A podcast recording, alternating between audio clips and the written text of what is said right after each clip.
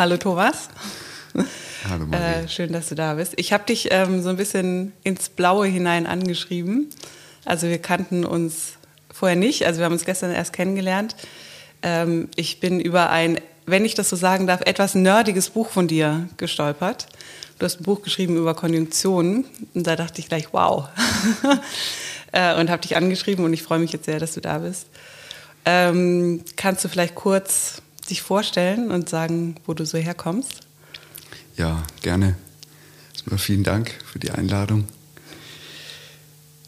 Ich kam gestern aus Karlsruhe hierher gefahren. Da arbeite ich seit einem Jahr an der Kunstakademie und unterrichte dort Bildungswissenschaften, also im Lehramtsstudiengang für angehende Kunstlehrer. Und eigentlich komme ich auch direkt von dort, habe dort studiert. Also es ist äh, quasi eine, eine Rückkehr an das Haus. Und würde auch sagen, dass ich am direktesten eigentlich von der Kunst herkomme, mich das am meisten interessiert. Und aus der Kunst und mit der Kunst sich dann diese Theorieinteressen auch aufgetan und intensiviert haben, in denen es dann zu dem etwas speziellen Buch auch gekommen ist, das du gleich angesprochen hast und das uns jetzt so zusammengeführt hat. Mhm. Also du hast Kunst studiert, mhm. ähm, praktisch, mhm. und unterrichtest jetzt aber Theorie. Genau, genau. Also damals war es äh, auch ein Lehramtsstudien, äh, Lehramtsstudium äh, Kunst.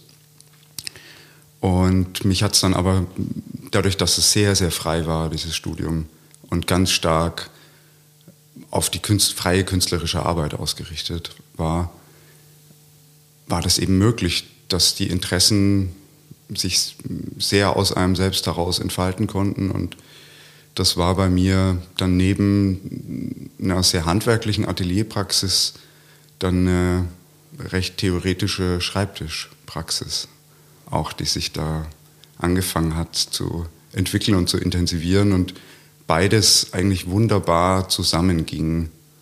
Das lief, das lief also bei dir parallel, also ja. nicht hintereinander. Du hast nicht in der Praxis angefangen und bist dann rüber, hast rüber gemacht, ja. sondern äh, das hat sich, äh, das ging bei dir Hand in Hand. Genau, im Studium definitiv und nach dem Studium aber war dann, äh, dann doch irgendwo eine Fokussierung dann notwendig. Also ich bin dann nicht in der Lehrerausbildung geblieben und in den zweiten Ausbildungsabschnitt des Referendariats, sondern äh, hatte das Angebot bekommen zu einer Doktorarbeit und habe das sehr gerne angenommen äh, und konnte dadurch in meiner Arbeit weiter drin bleiben und hatte nicht irgendwie so einen Bruch, äh, als den ich das empfunden hätte. Oder alles andere hätte ich als solchen empfunden. Und das war ein großes Geschenk, das machen äh, zu können, angeboten zu bekommen. Und eine ganz, ganz tolle Zeit, einfach nochmal noch intensiver. Und da war es dann fast ausschließlich dann Schreibtisch, unterbrochen von einer größeren Einzelausstellung, die dann aber eher so punktuell da mittendrin saß. Hatte die dann irgendwas mit deiner theoretischen Arbeit zu tun oder lief das parallel? Ja und nein. Also von außen betrachtet, glaube ich, sieht es aus wie zwei Paar Schuhe. Hm. Und von innen heraus fühlt sich ganz nah nah beieinander an, auch wenn das ganz unterschiedliche Medien sind. Das eine halt ganz bildhaft und installativ und ganz aus, aus der bildenden Kunst heraus und das andere halt nur Text und es gibt nur ein Bild in dem Buch und das ist außen drauf und nicht innen drin. Und, aber vom Gefühl her ganz, ganz nah beieinander. Und ja. Und deine Doktorarbeit, das ist nämlich auch dieses Buch geworden, ne? Mhm, also genau. das Buch über Konjunktion. Ja. Heißt auch Konjunktion. Ja. Ist beim Transkript äh, Verlag erschienen. Genau. Ja. ja. ja. Und ja, aber nicht, ähm, genau, also wir haben heute, was ich eigentlich sehr schön finde, wir haben uns ähm, kein Thema gesetzt. Also wir haben nicht gesagt, äh, dass dein Buch ist jetzt das äh, Thema oder Konjunktionen sind das Thema, sondern wir haben einen wenn man es überhaupt Arbeitstitel als Arbeitstitel bezeichnet. Wir haben uns einen Satz, ähm, den du mir in einer E-Mail geschrieben hast oder in einem Gespräch gesagt hast, ich weiß es gar nicht mehr ganz genau. Äh, an irgendeiner Stelle hast du gesagt, äh, äh, ins offene Sprechen. Äh, und dann haben wir das als, ähm, uns als Satz genommen für dieses heutige Gespräch. Das heißt, wir wissen wirklich noch nicht, ähm, wo wir landen. Natürlich ist, wenn man sagt, wir nehmen uns vor, ins Offene zu sprechen, ist es natürlich trotzdem wieder eine Schließung oder eine Setzung, ist ja klar. Und trotzdem äh, wissen wir noch nicht, äh, um was es gehen wird heute, was ich sehr schön finde. Ja, ja. ja.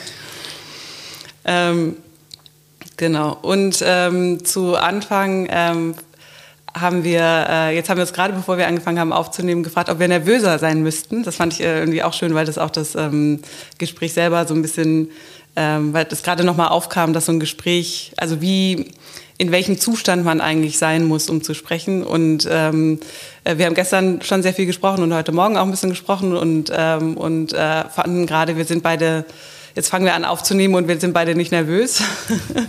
Was glaubst du, warum muss man nervös sein, um ein Gespräch zu beginnen? Ich weiß nicht, ob man es muss direkt, aber ich mag sehr gern. Also ich kenne es von Situationen vor dem unmittelbaren Beginn einer Rede, also bei Eröffnungsreden, bei Ausstellungen oder bei einer Tagung und auch vor dem unmittelbaren Beginn von den Lehrveranstaltungen. Da ist es ein bisschen weniger, weil es irgendwo schon so routinierter ist, aber trotzdem noch spürbar. Und ich mag das einfach sehr gern, den unmittelbaren Moment, weiß nicht, wie es dir da geht, aber bei mir ist da eine große Leere. Ich habe das Gefühl plötzlich, ich habe alles vergessen. Und es macht auch keinen Sinn, jetzt irgendwas greifen oder herholen zu wollen. Das äh, macht keinen Sinn. Und dann kommt immer deutlicher das Moment, so jetzt ist gleich der Zeitpunkt gekommen, es wäre gut, es fällt dir jetzt was ein. Mhm. Ja, das kenne ich auch. Und man weiß, jetzt kommen gleich ganz viele Worte. Also es, äh, gleich wird alles aus Worten bestehen. Und dann gibt es kurz davor so die Ruhe vor dem Sturm mäßig. Mhm. Äh, so ein Moment, äh, der eigentlich einer der Stille ist. Aber diese Stille äh, produziert Nervosität, weil man eigentlich in dem Moment ähm, sich nicht, nicht weiß, ob man sich darauf verlassen kann, dass das jetzt was kommt. Ja, ja. ja. Und die Erfahrung sagt irgendwo, ja, man kann sich darauf verlassen, aber mhm. das ist so. Aber es ist ein, auch nur Erfahrung. Genau, und es ist auf wackeligen Beinen. Mhm. Und die Stille ist stärker in dem Moment. Ja, es ist eine Stille und es ist auch so was Unbestimmtes. Also ähm, in unserem, ähm, also wir haben jetzt die letzten zwei Wochen relativ viele E-Mails ausgetauscht und hatten auch so ein Gespräch davor und da, da hat sich schon so ein Motiv rauskristallisiert, was glaube ich in deinem in deiner theoretischen Beschäftigung auch äh, wichtig ist, das Unbestimmte einfach. Und diese Stille ist ja dieses ähm, Unbestimmte, ne? Also dass man da spürt und das sich als Stille bemerkbar macht. Ja, ja, ja. Und da ist, glaube ich, auch der Konnex, dass in den Momenten das so ganz verdichtet, so ganz pointiert aufscheint. Mhm. Und mich das sehr grundsätzlich interessiert, dieses Moment. Und wenn ich da für mich alleine bin und darüber nachdenke oder das zu mir kommt, auch immer wieder dieses Thema, ist dann eher ausgebreitet und eher flacher ist und sich so langsam kommt und dann auch wieder ausklingt. Und in den Momenten aber, die dann eher sozialer Natur sind und mit einem Publikum oder mit, so wie jetzt hier, dass wir erstmal nur zu zweit sind und das Publikum aber irgendwie eventuell in der Zukunft mhm dazu stößt, dann diese Verdichtung stattfindet. Aber es ist, glaube ich, dieselbe Art von offener Unbestimmtheit, die für mich da einen großen Reiz mhm. ausmacht und was ganz Wertvolles bedeutet. Die Unbestimmtheit als Intensität eigentlich, ne? Das ist so eine äh, verdichtet sich dann zu dieser Intensität. Ja, ja, ja. ich meine, das ist so eine bisschen so eine Ateliervokabel mit dem Intensiv. Mir wurde es auch schon immer wieder gesagt, irgendwie äh, mit so einem Schmunzeln oder so einem leichten Hauch auch von Kritik, dass die Vokabel vielleicht auch ein bisschen schwierig ist oder viel braucht oder aber ich halt trotzdem dran fest und ich halt auch dran fest. möchte es nicht missen, dass es dieses ja. Wort gibt und dass es da sich passend anfühlt. Ja. Das ist äh, interessant, wie du das jetzt genau, äh, weil das mich an was denken lässt. Also durch deine, äh, durch die Lektüre deines Buches, ich, ähm, du hast ein, ein langes äh, Kapitel über einen Dialog zwischen Claire Panet und äh, ähm, Gilles Deleuze ähm, rausgebracht unter dem Titel auch Dialog ne? oder Dialoge. Und da gibt's ähm, ein, äh, eine Stelle, wo ähm, Deleuze, ähm, also erstmal war ich dir so ein bisschen dankbar, weil ich hatte lange nichts mehr von äh, Deleuze gelesen. Also hat einen festen Platz in meinem Herzen und in meinem Regal, aber war so ein bisschen in den Hintergrund äh, getreten. Und ähm, jetzt habe ich das wieder so ein bisschen rausgezogen und habe mich so darüber gefreut. Und ähm, da gibt es eine Stelle in diesem Buch, wo er sagt, ähm, äh, ich habe es auf Englisch gelesen, deswegen muss ich jetzt gucken, was die richtige Übersetzung wäre. Er spricht von Concepts, also das sind dann äh, die deutsche Be äh, Übersetzung wären dann entweder Konzepte oder Begriffe, kann man wahrscheinlich wird wahrscheinlich mal so mal so übersetzt. Aber er sagt irgendwie ähm, äh, äh, Konzepte. Das geht nicht darum, dass sie wahr oder falsch sind, sondern das sind, äh, die sind eigentlich auch wie Gerüche oder Farben oder äh, Sounds, ähm, äh, Töne, die, ähm, das sind einfach Intensitäten und man muss gucken, ob sie einem stehen, ob sie einem passen. Ja.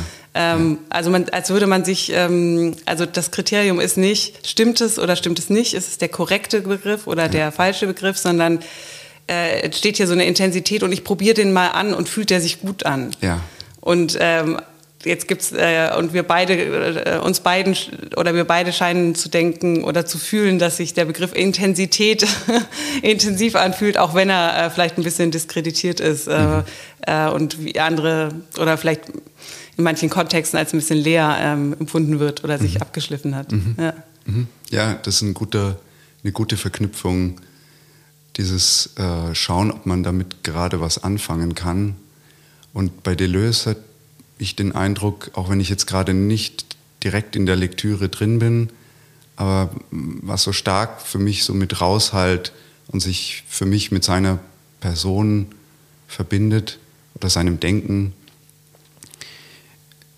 ist, dass in diesem Schauen, ob man damit gerade was anfangen kann, ganz stark mitschwingt, auch zu schauen, ob dieser Gedanke, dieses Konzept, diese Überlegung etwas mit einem gerade anfangen kann. Dass das eigentlich beides ist. Ich hoffe, ich lege ihm da jetzt nicht irgendwas zu, aber das, manchmal ist es ja auch schön, wenn das so eine Lektüreerfahrung so ein bisschen zurückgetreten ist und noch so nachhalt und da auch dann nicht mehr klar ist, war das da drin oder hat sich das so nachträglich so draus gemacht? Und geformt. Also das, ja. Genau, das ist sozusagen die, ähm, was ja eigentlich heißt, dass äh, Begriffe dann relativ sind und nicht so einen absoluten ähm, Wert haben, wie so ein Lexikon-Eintrag und dann haben wir eine Definition, sondern äh, das muss irgendwie, da ist so ein Moment der Aktivierung drin, der gegenseitigen Aktivierung. Ja, und vielleicht ist es sogar auch nochmal auf einer grundsätzlicheren Ebene angesetzt, und gilt dann auch für sowas wie Lexikonartikel, obwohl die natürlich unheimlich probieren, äh, was zu klären und zu bestimmen. Das ist eher ein grundsätzlicheres Moment von Lesart, von und nicht nur Lesart, sondern ganz grundsätzlich so in die Welt schauen oder sich zu ihr verhalten betrifft. Dieses dieses Moment von, was, was kommt da auf einen zu und wie geht man auf was zu und wie geht das miteinander. Mhm. Und der jenseits von dem, oder auch nochmal unabhängig oder parallel, parallel dazu, dass es so Bestimmungen gibt und dass man die braucht, um sich zu orientieren, aber dass die Grenzen dieser Bestimmungen durchlässig werden können auch oder dass es in besonderen Momenten mhm äh, deutlich wird, ähm, dass die viele Lücken haben und dass da dass die oder die Grenze so meandert und nicht so scharf ist, wie man es angenommen hat oder wie man es auch annehmen muss, wenn man in bestimmten Momenten darauf angewiesen ist, sich schnell zu verständigen oder verständlich zu machen. Mhm. Ja, ich hatte dir äh, gestern schon davon erzählt, dass ähm, ich habe nochmal für unser Gespräch nochmal von äh, Roland Barth äh, die Vorlesung Das Neutrum rausgeholt, äh, das auch als Buch erschienen ist, aber es ist einfach die, das Manuskript für seine Vorlesung. Und äh, in der ein nicht in der Einführung, aber in den ersten, also wenn er anfängt darüber zu sprechen und sein, äh, seinem Publikum zu erklären, um was es gehen wird in dem Semester und äh, warum er, was er mit dem Neutrum eigentlich meint und ähm, seine Methode offenlegt, da schreibt er zwei Sätze hintereinander, die für mich auf den ersten Blick, ich dachte, hä, er hat doch zweimal den gleichen Satz geschrieben. Er sagt, ähm, das Neutrum definiere ich als ähm, das, was Paradigmen äh, aussetzt. Und Paradigmen sind für ihn Dualismen, eigentlich Oppositionen, Begriffe wie männlich-weiblich zum Beispiel, also so eine binäre Aufspaltung. Und das Neutrum wäre was Drittes, ähm, so ein Raum dazwischen, irgendwas, was genau diesen äh, Binarismus äh, aussetzt. Also er sagt, ähm, ich definiere das Neutrum als äh, äh das, was Paradigmen aushebelt. Und dann, nein, ich sag's nochmal, ich nenne das Neutrum das, was Paradigmen aussetzt. Und ich dachte erst, hä, ist doch der gleiche Satz. Und dann geht es aber weiter, weil er einen Unterschied macht zwischen benennen und definieren. Und er will das Neutrum nicht definieren, mhm. sondern er sagt, er will es äh, einem Namen unterstellen. Und dann hat er diesen, diesen Namen, der keine Definition ist und, äh, und das, da spricht so eine Offenheit raus, von dem, glaube ich, was du gerade, das ist das, was du gerade beschrieben hast. Also äh, keine äh, Fixierung, sondern ich habe das irgendwie auch gerade vielleicht erst gemacht, diesen Begriff, oder mir den irgendwie angeeignet.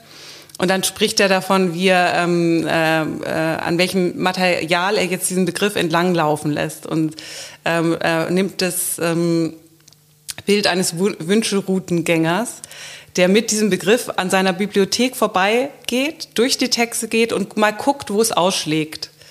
Ähm, und äh, dann ist, äh, ist dieser Begriff sozusagen nicht eine Analyse, eine klar definierte Analysekategorie, sondern eher so ein, mal so reinfühlen, wo was, wo was passiert. Ne? Da, also da, das ist, hat auch so eine Durchlässigkeit. Ja, ja. Und auch ist ein wunderschönes Moment dieses Austausches zu sagen, halt, ich gehe noch mal zurück, nachdem dieses definitorische gesetzt war im ersten Moment und oft ja auch so reflexi äh, ja, reflexhaft eigentlich nahe liegt als erster Impuls so ein Klärungswunsch und ein, ein Wunsch nach einer ja, direkten Verständlichkeit und Handhabbarkeit der Dinge. Und im nächsten Moment dann aber, oder bei ihm dann wirklich ja vor dem Punkt ein Komma, Nein, und einen Neuansatz und ich gebe dem den Namen. Ich probiere mal aus, ihm den, diesen Namen zu geben. Und finde ich ein ganz schönes Moment, weil es ja sehr persönlich ist, was einer Sache einen Namen zu geben. Und auf der anderen Seite genau dieses Moment dann aber von es nicht unter diesen Namen stellen, sondern es klingt eher horizontal, was er macht. Er trägt den Namen heran an, an diesen Gedanken oder an, an das, was er vorhat und schaut, ob, ob, ob es passt. Und er geht um die Sache herum mit dem Namen oder dem wunderschönes Bild mit der Wünschelrute. Mhm. Und wo auch klar wird, der Name ist eher eine Variable und ein Versuch und ein Moment nicht was über was drüber sich stülpen möchte, sondern eher umgedreht, wo er ausprobiert, welche Sache sich eigentlich an den Namen gut heftet. Vielleicht nicht direkt drüber stülpt, aber, mhm. aber eigentlich auch wieder umgedreht, was ich, was wir gerade bei ja, mit, in Bezug auf Deleuze schon hatten, dass, dass es ja eine Wechselseitigkeit ist und in diesem Raum der Wechselseitigkeit was passiert was vorher nicht klar ist und was offen ist und, und durchlässig mhm. ist für auch noch ganz andere Dinge. Ja, ähm, Deleuze schreibt auch in dem gleichen Text, ähm, ähm, spricht er dann von Ideen, die man haben kann und ähm, das funktioniert wahrscheinlich im Französischen und im Englischen besser als im Deutschen, aber er sagt, ähm, es geht ihm nicht um just ideas, also im Sinne von äh, ähm, just im, äh, sozusagen die richtige Vokabel oder die richtige Idee haben, sondern just ideas, also einfach nur Ideen haben. Also im Französischen dreht das einfach um Idee just und äh, just Idee oder ich, ich jetzt reicht mein Französisch nicht aus, aber ich glaube, der Punkt kommt rüber. Ja, ja. Also dass er einmal nur die Formulierung umwendet und dann ähm, äh, wieder sich äh, abwendet von dem richtig falsch. Ähm, und äh, aber gleichzeitig da sowas äh, lässiges reinkommt, ne? Just, äh, und auch so die Idee so ein bisschen abwertet. It's just an idea. und gleichzeitig total aufwertet, äh, weil weil äh, weil man ja dann irgendwie so einen Spielraum hat und äh, das eine Ermutigung ist, Ideen zu haben, ne? Also ähm, das muss gar nicht so schwer sein. Ja, da ist Deleuze natürlich ein Fuchs. Weil klar ist, äh, der sagt natürlich niemals Idee, wenn er nicht genau weiß, dass es da Platon gibt und, und alles, was dann danach kam und irgendwie abendländische Philosophiegeschichte heißt. Und gleichzeitig sich dieses Leichtfüßige rauszunehmen und sich an dem zu erfreuen. Und das, diese Gleichzeitigkeit, das war etwas, was ich ganz früh eigentlich mit Deleuze und, und Deleuze-Guattari verbunden habe. Und was im, mir im Studium schon begegnet, das war eine, eine Freundin, über die ich eigentlich auch an die Akademie kam, die war vor mir schon dort.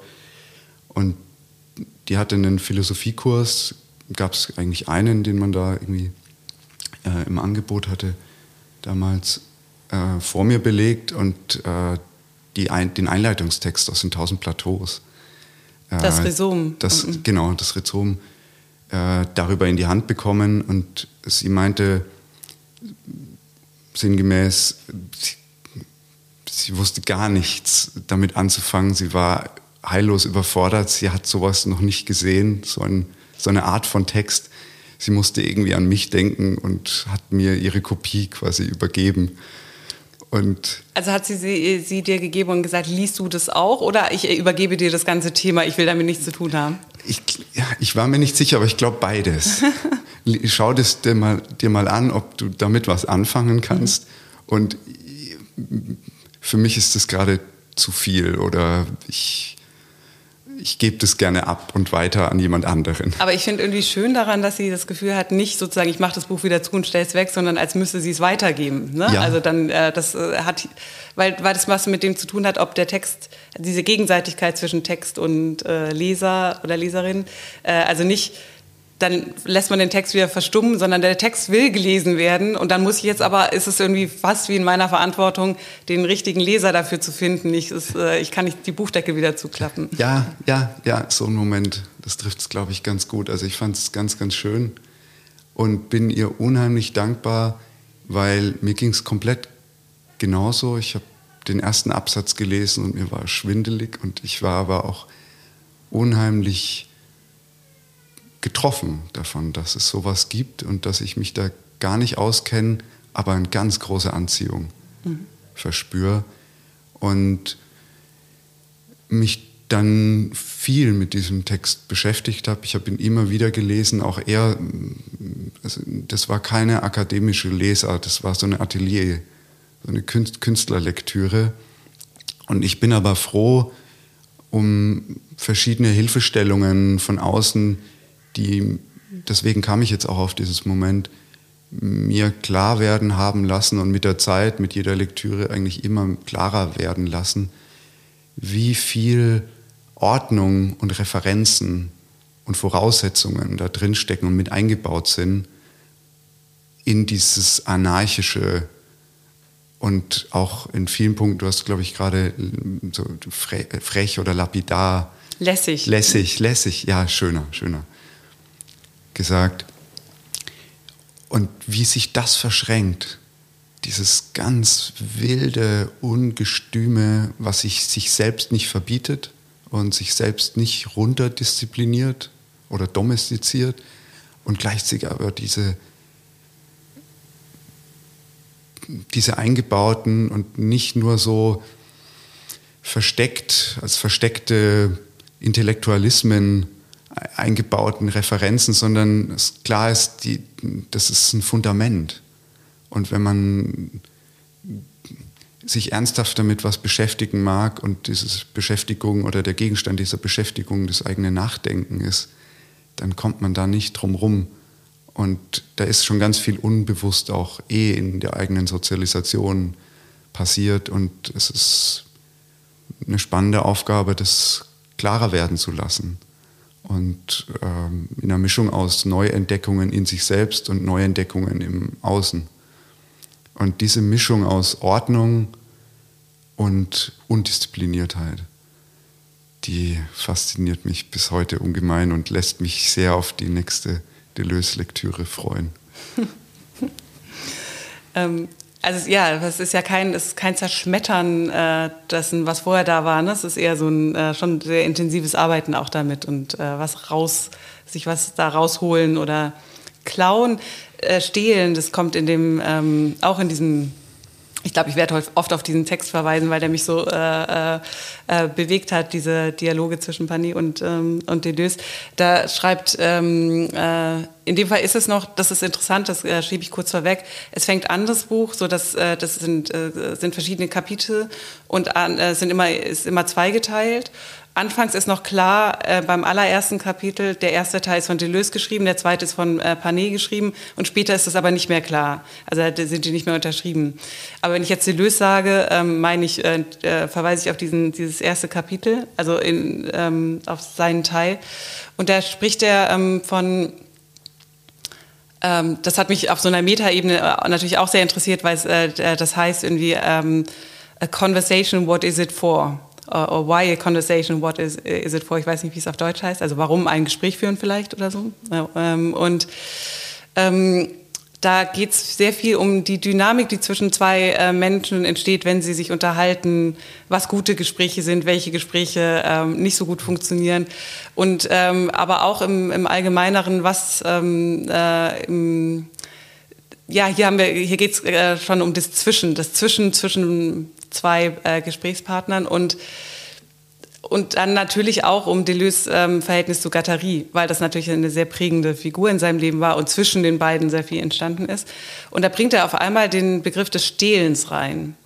Äh, und dass er von, ähm, das Stehlen nicht das gleiche ist wie äh, Plagiieren oder Kopieren oder Imitieren, äh, sondern Stehlen ist das, eigentlich das Gegenteil davon. Stehlen ist da auch was Gegenseitiges. Also ich stehle man könnte jetzt sagen, auf unser Gespräch äh, angewendet, ich stehle jetzt gerade was von dir, weil du, deine Gedanken, ne, also ähm, und mach was damit und du stiehlst aber gleichzeitig ähm, äh, von, äh, von mir und ähm, das ist aber so, ein, so eine schöne Umdeutung dieses, äh, dieses Begriffs oder so eine äh, ja, recht rührende, finde ich, äh, äh, Art und Weise, da irgendwie anzuerkennen, dass man gemeinsam ja an was ähm, arbeitet und natürlich aber das, was von dem anderen nimmt, aber auch was ähm, äh, gibt. Das klingt jetzt ein bisschen kitschig, aber du weißt, was ich meine, ne? Also, dass da, da in der Dynamik dazwischen was passiert.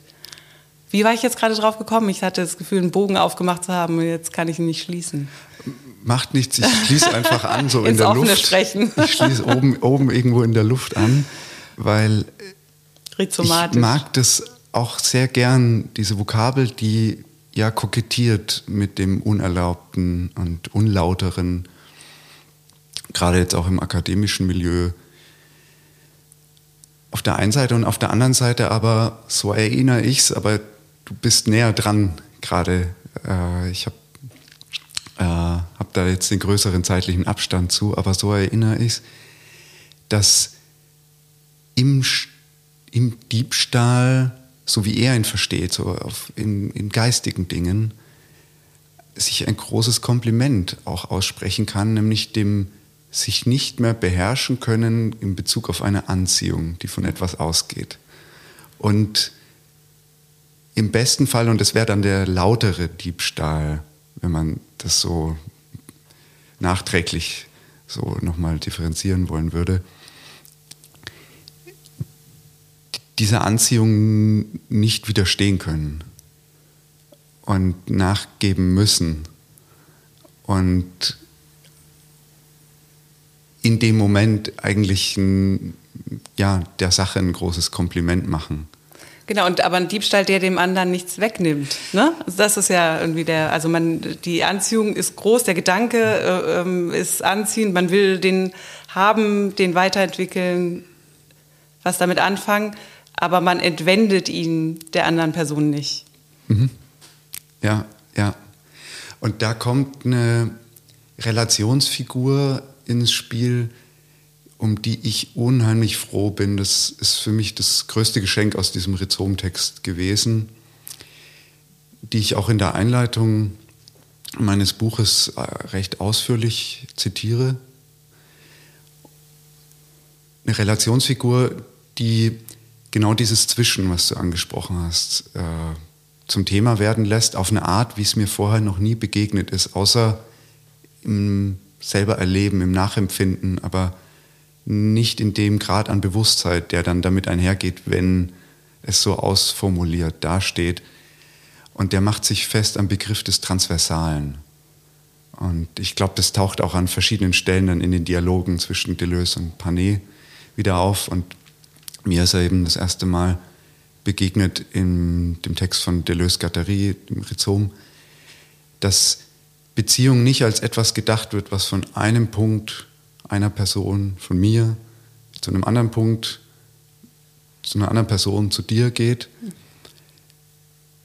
sondern diese Punkte, diese Referenzpunkte braucht, ganz klar, aber dann im Zwischen stattfindet, in dem Raum dazwischen und der Zwischenraum nicht einfach eine Linie ist, die überbrückt oder ein Abstand, der überbrückt werden muss, sondern ein Milieu, in dem eine schräg laufende Dynamik ist. Also das Bild, das Sie verwenden an der Stelle, die ich da gerade im Kopf habe, ist ein Fluss.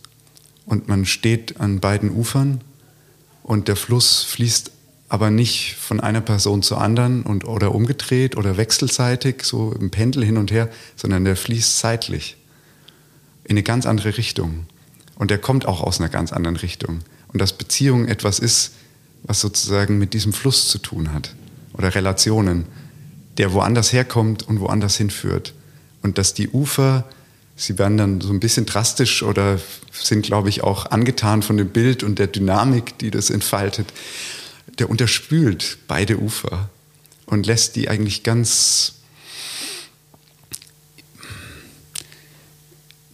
an den Rand treten, eigentlich des Geschehens, sodass diese Ausgangspunkte, die klassischerweise so die die Glieder der Beziehung sind und äh, das, was um das es hauptsächlich geht, was man so fassen kann, weil die Beziehung dazwischen ja sozusagen das Unsichtbare äh, ist, was dazwischen stattfindet und wo auch der, der Status dessen, was ist das, ist es ist was Eigenes oder hängt es an den Gliedern fest oder nur in den Gliedern? Oder, oder, oder, wie man das dann so logisch durchdeklinieren kann. Und da ist dieses Bild des Flusses nochmal anders und für mich in vielen Punkten treffender und interessanter, dass das quer verläuft. Ja, was so gar nicht äh, kommunikationstheoretisch äh, gar nicht äh, aufgeht. Ne? Also so, mh, mm, äh, in der Kommunikationstheorie gibt es ja auch mal den Fluss und also gibt es Flüsse und Kanäle, aber die laufen eben immer zwischen, äh, zwischen zwei Punkten hin und her, manchmal auch äh, manchmal nur in die eine Richtung, manchmal in beide Richtungen, aber nicht, nicht quer dazu. Mhm. Ne? Also mhm. man hat nicht an was, was sowieso passiert, teil, sondern äh, man erzeugt es erst und deswegen hat es einen Ursprung und auch einen ähm, äh, ein Ziel oder einen Empfänger. Sender und Empfänger wäre ja so ja. jetzt der, ja. das ja. Äquivalent. Ja. Mhm. Und ich mag so gern, dass das trotzdem da ist, diese, diese Luftbrücke sozusagen über den Fluss oder eine wirkliche Brücke, aber dass die Beziehung der Fluss ist und nicht die Brücke. Und dass in dem Fluss, ich fand es so ein bisschen, war mir da selber auch unsicher und mein Französisch ist da nicht gut genug, um das so klar zu kriegen. Ich habe natürlich versucht, dann die Vokabel so ein bisschen genauer zu studieren und zu gucken, aus welchen Kontexten kommt die, wo wird die sonst verwendet. Aber irgendwo hatte ich dann in dem Moment auch das Gefühl, nee, ich lasse die treiben auch. ich mag das Bild so gern, dass es kein Bach ist und kein Rinnsal und das vielleicht auch sein kann, aber in dem Moment schon der Fluss ist, wo so viele Strömungen und Momente am Durchfließen sind. Und natürlich, und das kann man, und das wurde, glaube ich, auch vielfach den beiden vorgeworfen, ist das was Verunklarendes und mh, mm, ja, eine Unordnung und ein vielleicht auch unnötig, undiszipliniertes Moment. Und das würde ich aber verteidigen wollen. Ich auch, auch diese, äh, dass die Begriffe, die man so äh, erschafft oder findet, äh, kann ja, ist ja beides möglich, dass die dann irgendwie so mit einem durchgehen, ne? Und man geht irgendwie so mit. Ähm, äh, an einer Stelle äh, sagt Deleuze dann, lasst uns, äh, er spricht davon, dass, ähm, dass die Sprache ja, dass man ja eh nur ungenaue Worte zur Verfügung hat, wenn man was exakt sagen will. Also äh, trotz aller Lexikon-Einträge ist es ja so, dass ähm, äh, die Begriffe sind ja auch so nicht klar umrissen, auch wenn man das, äh, äh, auch wenn das, wenn man das irgendwie durch so ein Lexikon behauptet. Ähm, und sagt dann, lasst uns ähm, außergewöhnliche Worte schaffen, aber unter der Bedingung, dass sie auch das Gewöhnlichste benennen. So. Und ähm, und das ist, äh, da arbeiten jetzt äh, Deleuze und Gattari auch stark mit, dass sie dann so Begriffe wie den organlosen Körper und ähm, die Kriegsmaschine und solche Sachen so einführen und dann geht gehen die Begriffe vielleicht auch manchmal mit denen so ein bisschen durch. Äh, das ähm, einerseits, aber ich, ich finde, es kann auch anders. Ich dachte dann, äh, ich glaube, bei mir ist es manchmal ein bisschen andersrum, dass ich so ganz gewöhnliche Begriffe finde oder er, nicht erschaffe, sondern eigentlich finde, ähm, die dann aber so ähm, außergewöhnlich werden. Und äh, also ich dachte, die Figur kann man auch noch mal umdrehen. Das muss, man muss keine außergewöhnliche, man muss sich den organlosen Körper, obwohl das ja auch ein Fundstück ist ne, von Atto, aber ähm, man, äh, das kann auch so was ganz Banales sein. So, das wäre dann oft so, wie Roland Barth dann arbeitet, ne, dass er irgendwie so einen äh, eigentlich oft verwendeten Begriff äh, der sticht dann für ihn raus und dann, dann macht er den sich irgendwie zu eigen oder benennt ähm, äh, äh ihn, also macht irgendwie einen Namen draus. Ja. Ich hatte so einen, ähm, einen Begriff, der für mich total wichtig geworden ist, der eigentlich auch so ein ganz banaler Begriff ist, ist, ähm, als ich in, äh, in England noch gewohnt habe, ähm, war ich mal bei meiner, und das also Englisch gesprochen habe, aber nicht meine Muttersprache, war ich mal bei meiner Professorin zu Gast in ihrem Haus mit anderen Studierenden und ähm, sie hat uns so durch ihr Haus geführt und so auf verschiedene Gegenstände ähm, verwiesen und es war alles total schön und interessant und ihr Atelier und tolle Atmosphäre. Und irgendwann hat sie so im, im Vorbeigehen auf so ein Möbelstück gezeigt und hat nur dann fiel so ein Wort, Occasional Table. Und das kannte ich nicht. Es ist, glaube ich, ein, britisches, ein britischer Begriff, der im amerikanischen Englisch auch nicht so bekannt ist, aber bedeutet eigentlich so ein Beistelltisch oder ein Klapptisch, den man rausholt for the occasion. Ähm, und, und ich aber ähm, habe in dem Moment ähm, nicht kurz nicht gewusst. Also es gab so eine Irritation für mich äh, quasi ein Fremdwort, aber ein total gewöhnliches Wort. Und der hat, dieser Begriff hat dann so ein Eigenleben entwickelt, weil ähm, ich dann, dann so wie bewusst falsch gelesen habe oder das ist so passiert. Und ich dachte dann, wenn ein Tisch oder ein Objekt nur occasionally ein Tisch ist, was ist er dann den Rest der Zeit? Und dann auf einmal, puh, ähm, hat sich für mich so unglaublich viel daran angeschlossen und ich habe den ganz viel benutzt und benutze ihn auch immer noch, weil der für mich so eine, äh, so eine ontologische Ambiguität hat. Also ist was oder ist es nicht oder es ist die eine Sache im einen Moment, kann dann was ganz anderes sein oder zieht sich zurück, ist mhm. nur manchmal ein Tisch. Mhm. Auf einmal fängt alles an, so ein bisschen zu schillern. Und ähm, ich weiß gar nicht, wo ich da hin will. Ich will da jetzt keine Theorie draus entwickeln oder so, aber der Begriff ist einfach da und ich glaube, dass ich auch manchmal wie mit so einer, wie mit der Wünschelroute, mit diesem Begriff an Dingen äh, vorbeigehe und denke, ah, da ist der Tisch, hier, hier schillert was. Mhm, mh, mh. Und es wäre aber genau die Gegenfigur, ein ganz ordinary, ein ganz äh, gewöhnlicher Begriff, der dann außergewöhnlich wird, dadurch, dass man ihn irgendwie so ähm, aus dem Kontext herausholt. Ja, ja, ja, ja.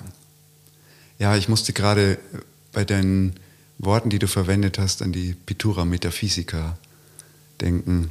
Also die Kiriko und in seiner frühen Phase auch Morandi, äh, wo stark, äh, ein starkes Moment davon, von dieser Ding-Faszination äh, mit drin war. Was tun die Dinge, wenn man ihnen nicht zuschaut? Hm. Und vielleicht dann eben, wie du sagst, dieses Schillern im Augenwinkel noch so spürt. Mhm, das hat so was Freches, ne? Ja, ja, ja, ja. ja. Und ganz interessant auch, äh, was das Occasionally anbelangt und dieses eher, eher vom Gewöhnlichen ausgehen, äh, wie es bei Morandi dann weiterging. Mit den Stillleben und den ganz einfachen Dingen, eine Handvoll Dinge oder zwei Hände voll, aber eben ein schmales Dutzend vielleicht. Oder ja, also wenn man von den Bildern hergeht, ist es nicht mehr.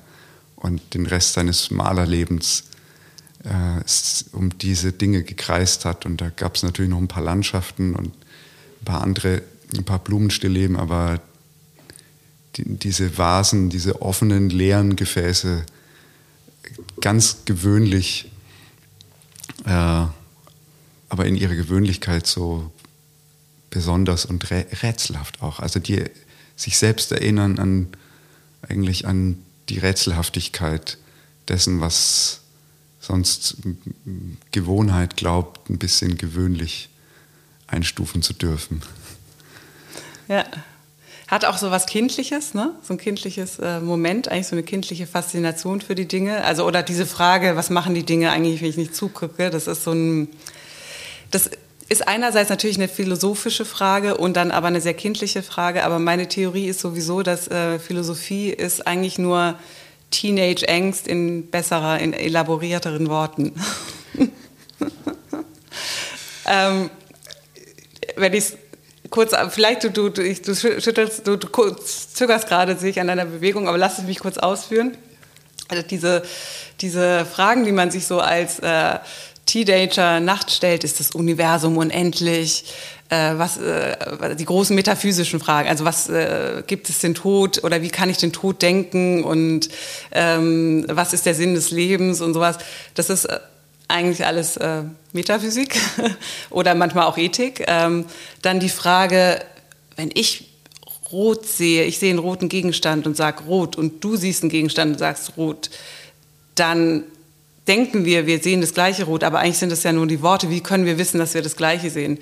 ist Erkenntnistheorie, würde ich jetzt mal so grob so sagen. Und, ähm, und sind die Dinge da, wenn, ähm, wenn ich nicht hingucke? Oder ähm, was, für, was, ähm, was ist eigentlich der, das Sein der Dinge? Ist ja eigentlich Ontologie. Es sind alles die, die großen, oder und dann gibt es natürlich auch noch Ethik, ähm, äh, wie äh, wenn ich mich, wie muss ich mich verhalten? Jetzt war ich, ähm, oder wie dürfen sich die Menschen mir gegenüber verhalten? Zu wem gegenüber muss ich gerecht oder un ungerecht sein? Das sind, das sind alles so Teenager-Fragen, finde ich, oder vielleicht teilweise sogar früher.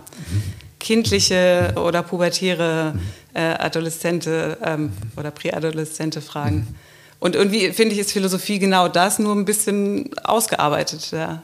Ja, ja, ja, ja. Also es war so eine Mischung gerade bei mir aus Ja und Nein und ähnlich wie bei den Stellen, äh, die du angesprochen hast, bei Deleuze, wo ein paar Mal dieses Nur vorkam. Und äh, auch wenn es so salopp und nicht bewusst betont war, aber wo ich äh, ganz stark so Nein-Impuls. Das ist sehr lustig. Das hätte ich mir denken können, dass jemand, der irgendwie 400 Seiten über das Wort und schreibt, sich an dem Wort nur natürlich, dass das nicht durchgeht. Ja, weil der wenn ich da kurz einen Exkurs äh, einbauen darf, der eigentliche Ausgangspunkt gar nicht das Und war, sondern das nicht nur, sondern auch. Also das nicht nur, sondern auch. Und das du aus dem Beckett-Zitat hast, oder? Ja, da habe ich es dann wieder gefunden. Ursprünglich kam es für mich als eine Vokabel aus dem Lateinunterricht. Das ist non solum sed etiam. Da klingt es auch noch mal schöner und da ist das und auch direkt mit drin in dem et jam und schon. Äh, non solum sed etiam. Also es schwingt auch so schön und es war eine ganz schöne Mischung aus diesem Klang diesem Spüren dieses Wortes, dieser Wortfolge und der Entdeckung, dass es kein Begriff ist. Aber Sprache, aber was wichtig ist in der Sprache, auch wenn die Wendung dieses nicht nur, sondern auch schon ja so ein bisschen sperrig ist und meistens und viel, viel öfter das und natürlich Verwendung findet, war für mich das viel, viel reizvoller, äh, nicht nur, sondern auch äh, als Ausgangspunkt zu nehmen und eine ganz, ganz wichtige Entdeckung in einer Phase, und da kann ich wieder einen kleinen Bogen zurückschlagen, von ja, Adoleszenz und äh, heranwachsender oder im Heranwachsen durchlaufener Sinnkrise mit den gro ganz großen Fragen und drunter machen wir es nicht. in, in, dieser Phase, so in, diese, in diesem Duktus.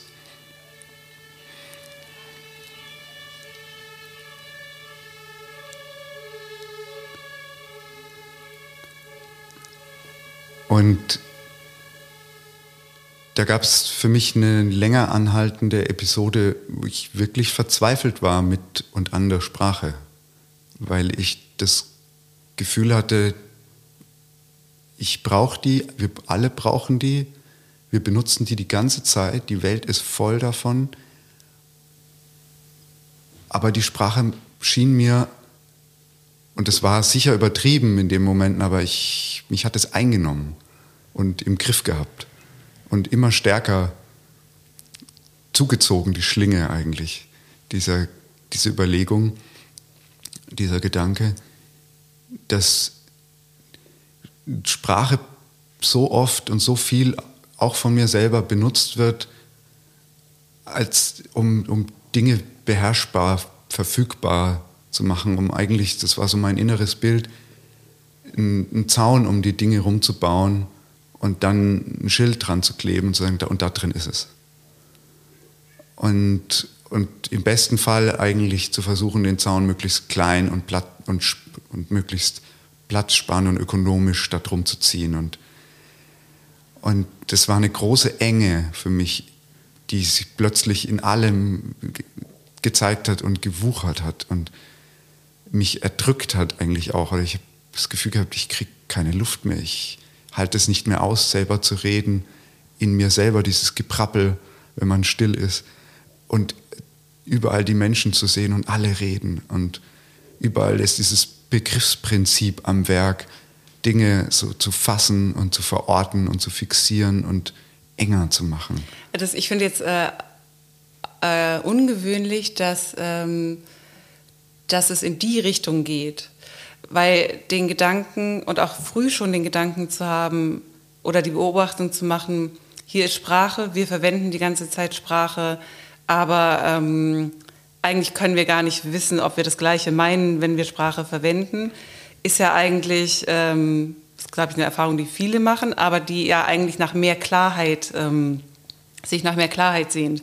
Also warum ist Sprache nicht, also daran verzweifelt, dass man was äh, nicht das Gleiche meint. Und bei dir scheint es ja genau andersrum gewesen zu sein. Also eine Enge zu spüren, dass selbst in dieser äh, Ungenauigkeit der Sprache ähm, es einen Versuch gibt, äh, Dinge klarer zu benennen, dass dein Unbehagen eher daher kam. Ja, ja. Und die, die Unklarheit eher noch so ein Refugium war, die aber in der Regel in meiner Wahrnehmung damals den kürzeren zieht gegenüber der Vorstellung und der Unterstellung und diesem Arbeitskonsens im Alltag, wir werden schon was Ähnliches meinen oder das, das Gleiche.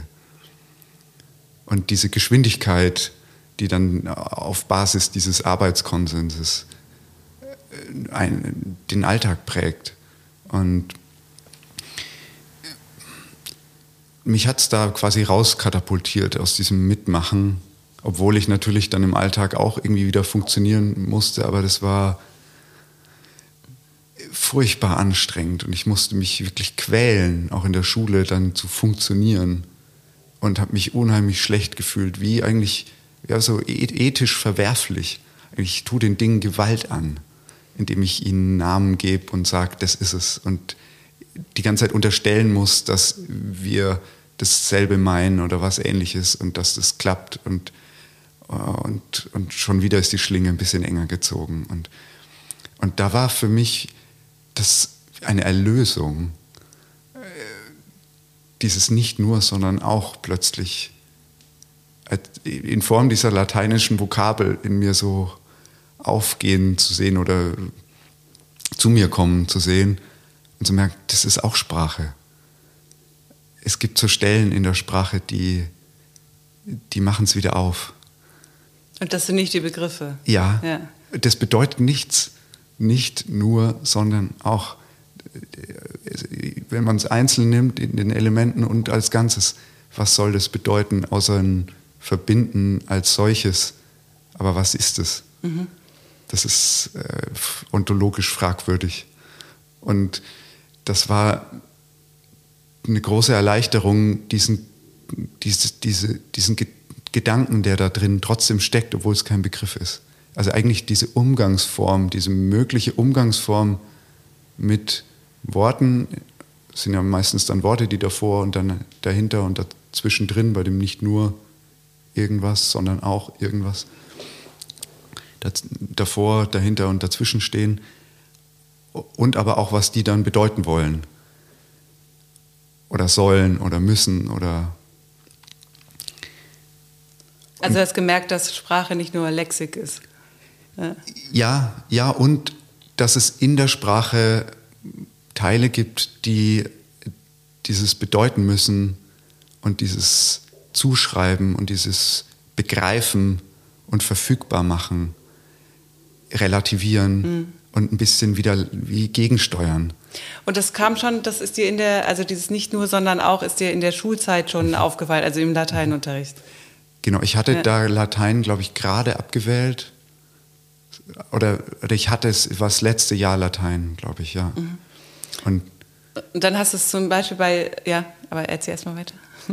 Und in der Phase selber war eigentlich auch wieder Grund gelegt für das Interesse zur Kunst und zu den Bildern, weil ich, in, bevor ich zu dieser Vokabel kam, das nicht nur, sondern auch, ich eigentlich meine Zuflucht versucht habe zu finden bei Bildern und mir gedacht habe oder so fantasiert habe, wie schön wäre die Welt, wenn man nur mit Bildern kommunizieren würde. Alle würden die Klappe halten.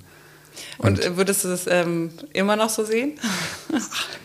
nee, nee, nee. Weil dieser, äh, womit wir äh, so ein bisschen angefangen haben, der, ähm, dieser Moment der Aufregung, bevor man anfängt zu sprechen, äh, der ja die Unbestimmtheit ist äh, und wo noch keine Worte gefallen sind, ähm, aber ja schon was da ist, weil man weiß, also man hat ja was, sich drauf ein, man hat ja was gedacht und sich darauf eingestellt zu sprechen. Der ist natürlich, ähm, der funktioniert ja nur, weil danach die Worte kommen. Und dann ist es ja ähm, auch so eine ähm, sozusagen die, die, die, soll ich sagen, aufzuhören, es zu versuchen, wäre ja auch, auch ein anderes Gefangensein. Also man kann ja auch in der Nichtsprachlichkeit gefangen sei, äh, sein und das ist ja in meinem Empfinden zumindest ähnlich klaustrophobisch. Also dieses ein ähnlich klaustrophobisches Gefühl, man will ausdrücken und äh, man kann es eigentlich nicht. Und natürlich ist Sprache und vielleicht auch die, ähm, die Arbeit mit Sprache der nie abschließbare Versuch, der Sache näher zu kommen, also auch ein, um, also kein Zaun ziehen, aber so ein beständiges Umkreisen. Aber daraus ähm, kann man irgendwie nicht den Schluss ziehen oder für mich würde es sich ähm, wie die falsche, wie die Waffen niederstrecken anfühlen, zu sagen, dann spreche ich nicht mehr und bleib bei den Bildern. Also es muss schon versucht werden. Def definitiv, de definitiv. Und das war auch damals so, auch wenn es so jugendlicher Überschwang war. Und ich bin aber froh, dass ich das erlebt habe diese Übertreibung und diese Einseitigkeit. Und mir war auch damals klar, ich tue der Sprache ungerecht. Ich mache eigentlich das mit ihr, was ich ihr vorwerfe.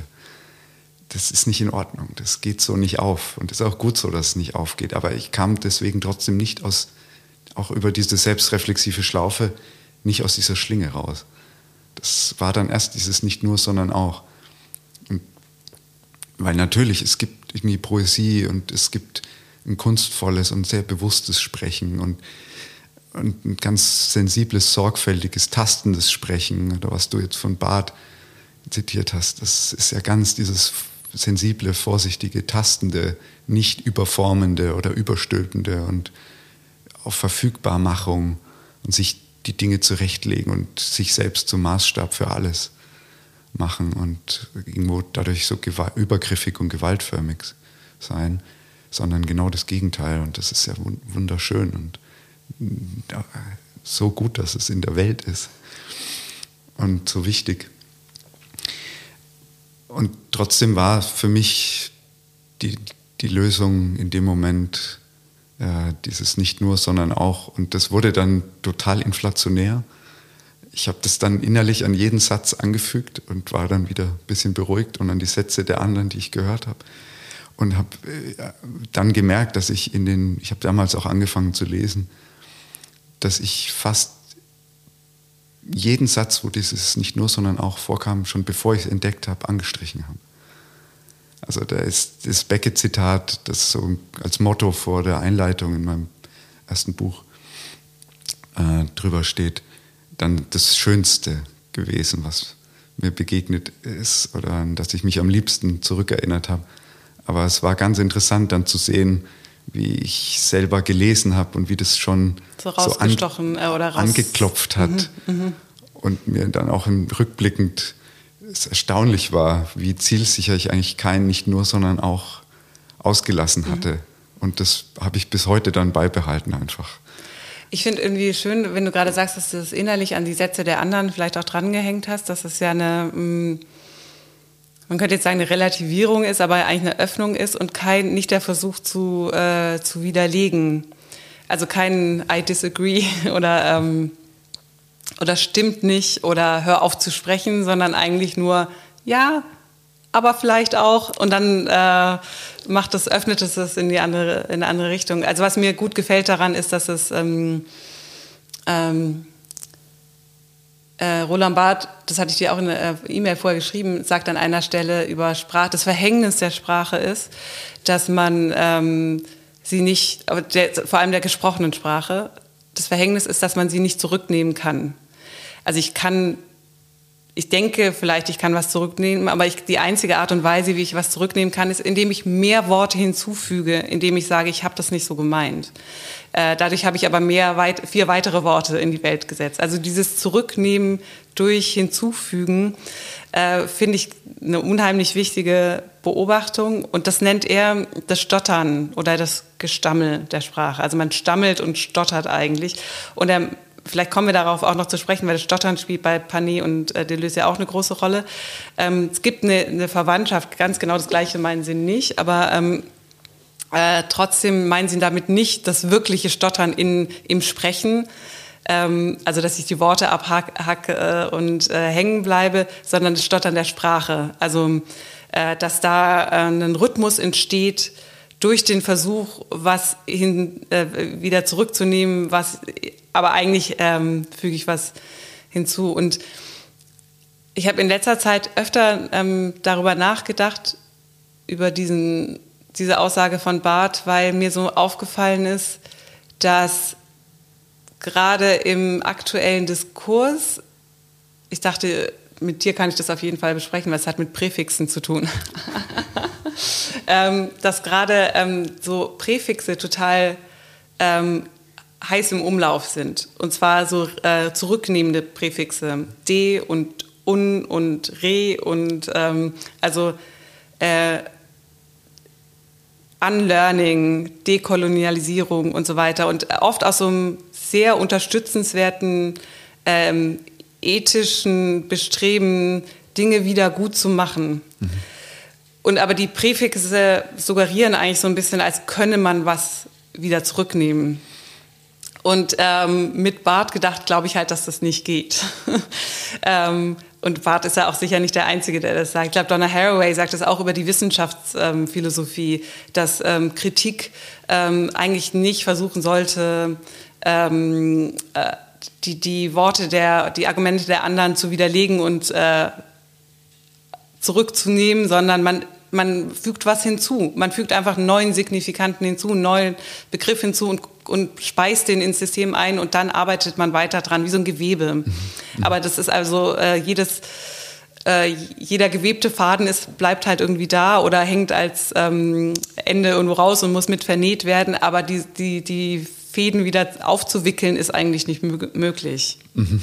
Ja, ja, oder es ist ein Phantasma, vielleicht das immer wieder so aus einer gewissen pragmatischen Notdurft heraus unterstellt werden muss, aber es ist nicht schön. Ist Oder es, ist äh, nicht, es hm. sollte nicht das letzte Wort haben. Ja. Und ähm, Barth geht dann weiter und sagt, in diesen, in diesen Zurücknehmen durch Hinzufügen, dass er eben das Gestammel oder das Stottern nennt, sagt er, da, da gibt es das Potenzial für Kritik, ganz klar. Ähm, das kann aber auch zum Manierismus werden was man, glaube ich, dann auch merkt, wenn so ein, äh, äh, wenn so jetzt, wie es gerade sehr viel passiert, diese Präfixe einfach wie so ein Manierismus teilweise verwendet werden. Und dann ist aber, er wäre nicht Bart, wenn er, wenn er dann nicht gleich sagen würde, aber Manierismus ist auch okay, weil äh, Manierismus ist äh, auch eine, äh, hat ein ästhetisches Element, das, äh, das auch und nicht nur für aus ästhetischen Gründen schätzenswert ist, sondern Ästhetik ist bei Barth auch immer Ethik. Also äh, damit zu, äh, zu spielen und weiterzumachen ähm, wäre dann der nächste Schritt oder so. Aber äh, also ich will jetzt sozusagen nicht die Präfixe verbieten, aber irgendwie so eine, ähm, äh, ich musste irgendwie darüber nachdenken, äh, dass das, äh, dass das gerade wirklich ein Phänomen unserer mhm. Gegenwart ist mhm. oder des gegenwärtigen Diskurses ist. Ja, ja.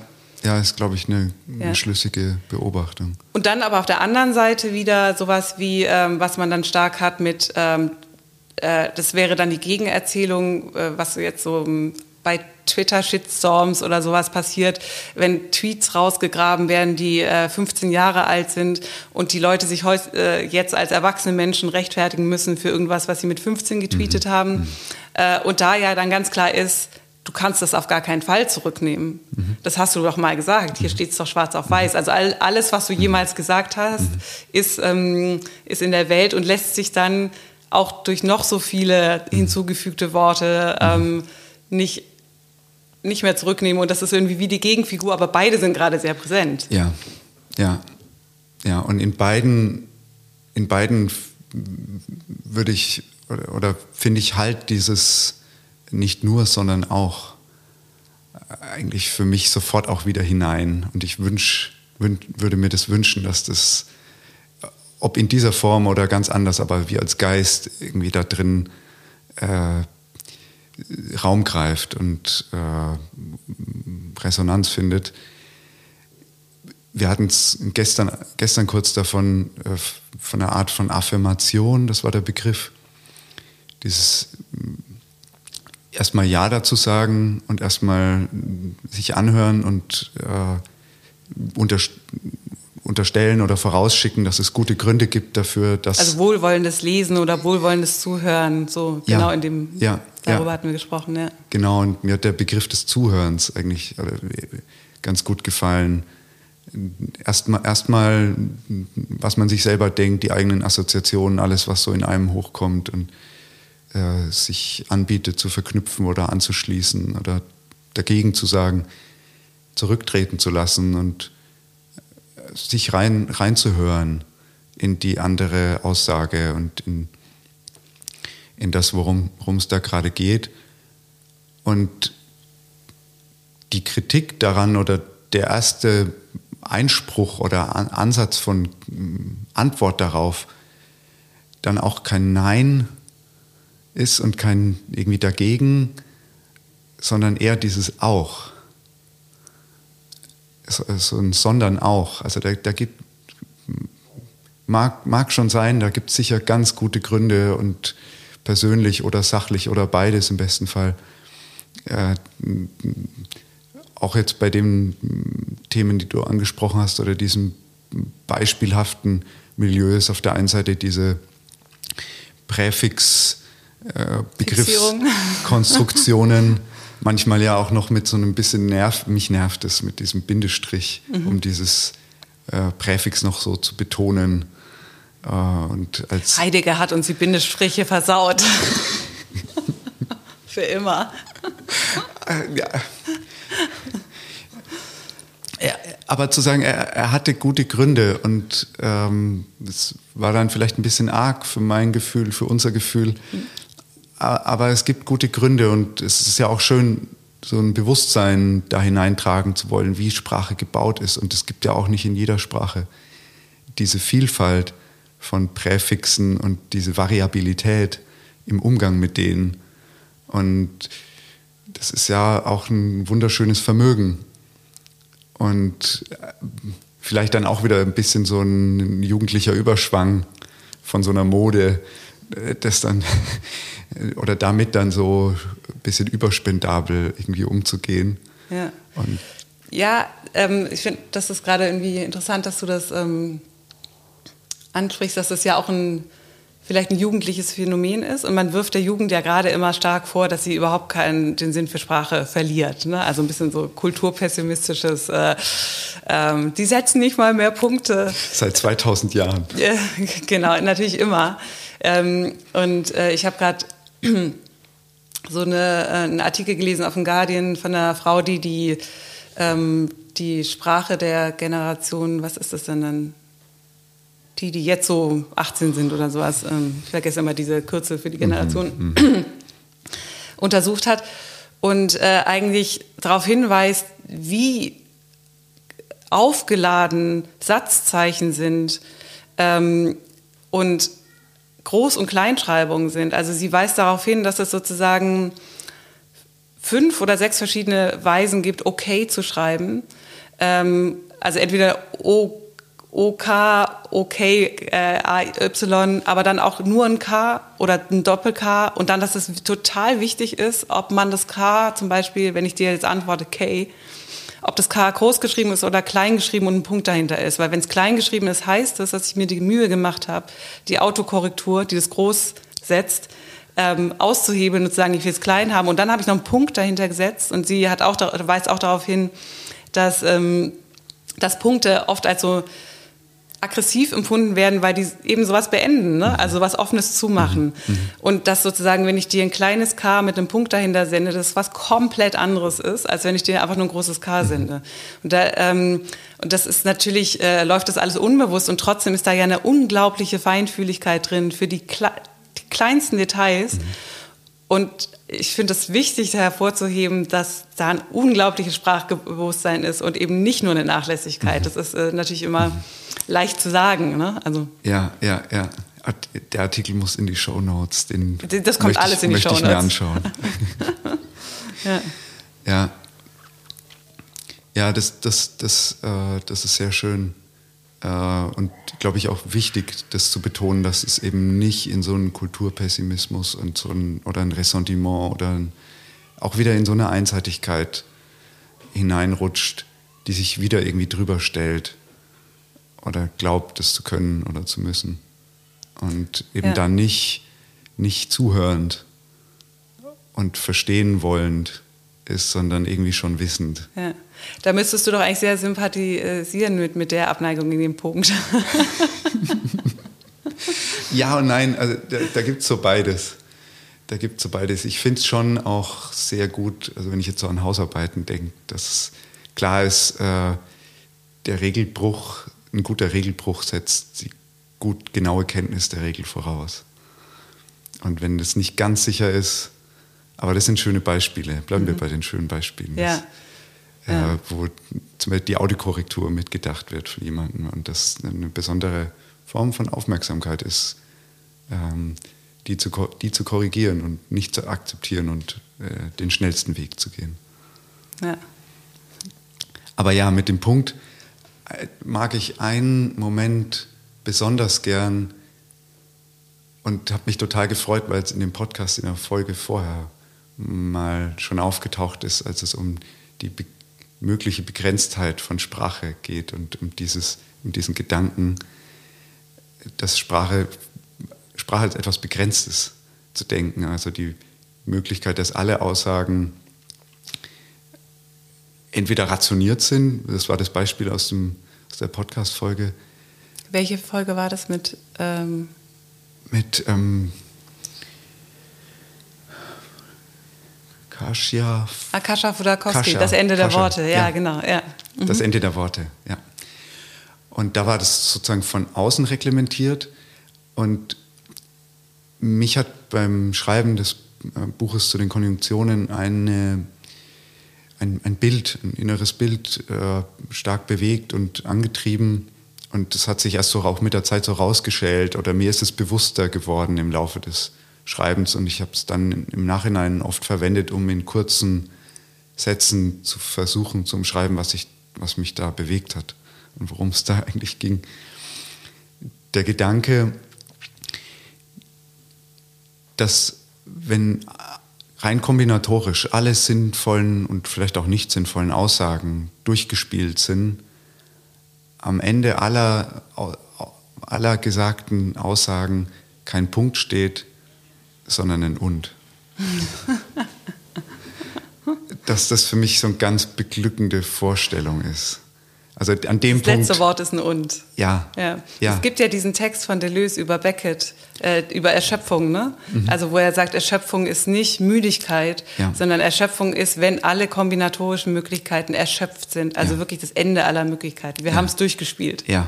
Und bei dir ist sozusagen nach dem Endgegner wenn die Sprache durchgespielt ist, alle Möglichkeiten sind erschöpft, steht dann und. Ja, ja, und da kommt mir diese, beson diese besondere Qualität, die mich so fasziniert an diesen Zwischenworten, an den Konjunktionen, finde ich so am stärksten zum Tragen, dass plötzlich alles wieder offen ist. Obwohl alles gesagt ist, ist alles offen. Und wo ich auch den Eindruck hatte, dass für mich die Konjunktionen wie Verbündete der Bilder in der Sprache sind. Dass wenn, es wird ja oft bemüht, die Metapher, was sagt ein Bild, was würde das sagen, wenn es sprechen könnte und wo ich mir Unbehagen einflöße, wo ich denke, das ist gerade das Schöne, das ist ein anderes Medium. Und das funktioniert anders. Da ist keine Festlegung auf Sukzessivität, auf das Nacheinander einzelner Worte und alle, jedes Wort schließt andere aus und alles, überall ist Entscheidung so ganz eng getaktet und im Nachhinein da. Sondern es ist so eine große Gleichzeitigkeit. Und da ist auch alles irgendwo entschieden, wenn es ein gutes Bild ist aber das ist ein anderer Entscheidungsraum, dadurch, dass es eine Fläche ist, minimal und, und damit immer schon ein Bildraum. Und alles ist mit allem verbunden und aber in verschiedene Richtungen auf unterschiedliche Weise gleichzeitig. Und mein Eindruck war, dieses Moment von Möglichkeitsraum in der Gleichzeitigkeit, dass das in den, gerade in den Konjunktionen in der Sprache so aufscheint oder sein Widerhall oder seine, ja, in gewisser Weise so ein Pendant hat in der Sprache. Also das, was ich an Bildern so liebe, in den Konjunktionen, durch die Konjunktionen in der Sprache seinen Ort auch hat. Und aber wenn du jetzt ähm, Konjunktionen sagst, es gibt ja bei Konjunktionen schon auch nochmal Unterschiede. Es gibt natürlich so die, das nennt man, also die parataktischen, die nebenordnenden Konjunktionen und aber deshalb die, wo man Hauptsätze, äh, Worte an Worte und Hauptsätze an Hauptsätze reihen kann. Und dann gibt es ja die ähm, hypotaktischen, unterordnenden, hierarchischen mhm. oder hierarchisierenden äh, Konjunktionen. Das ist, ähm, ist das für dich ein Raum? Also wenn du Konjunktionen meinst, äh, sagst, meinst du dann alle oder meinst du besonders die parataktischen? Ja, schon besonders die.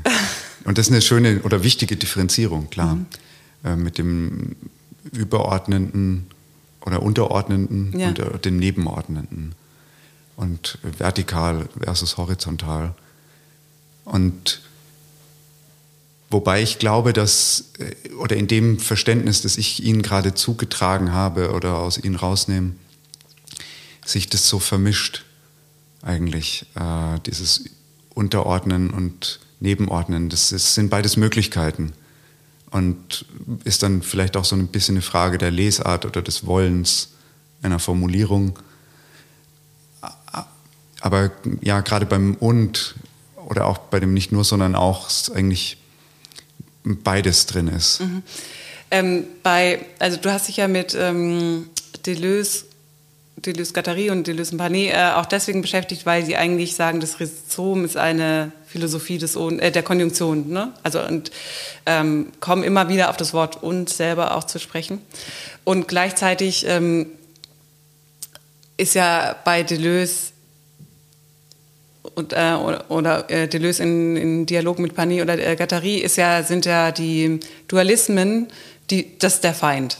Ne? Also die, die, die Bifurkation, da wo sich was äh, aufspaltet in zwei Pole, also zwei Richtungen, ist einfach der Feind. Und man, das hat ja auch eine, ich habe dann angefangen darüber nachzudenken, dass es dafür natürlich auch Konjunktionen gibt, entweder oder, ist ja auch eine Konjunktion. Aber dann ist es so einfach auch nicht, weil das ist ja eine Konjunktion, die aus zwei Worten besteht und das nennt man dann eine kopulative Konjunktion.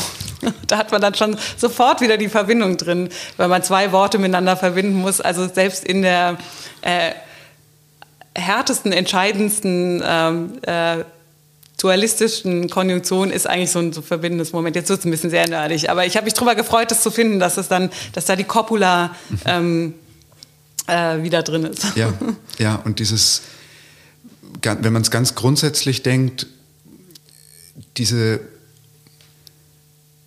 ganz enge und nicht zu lösende Verbundenheit von Verbinden und Trennen gleichzeitig. Es steht dazwischen und separiert und ist aber etwas, das verbindet.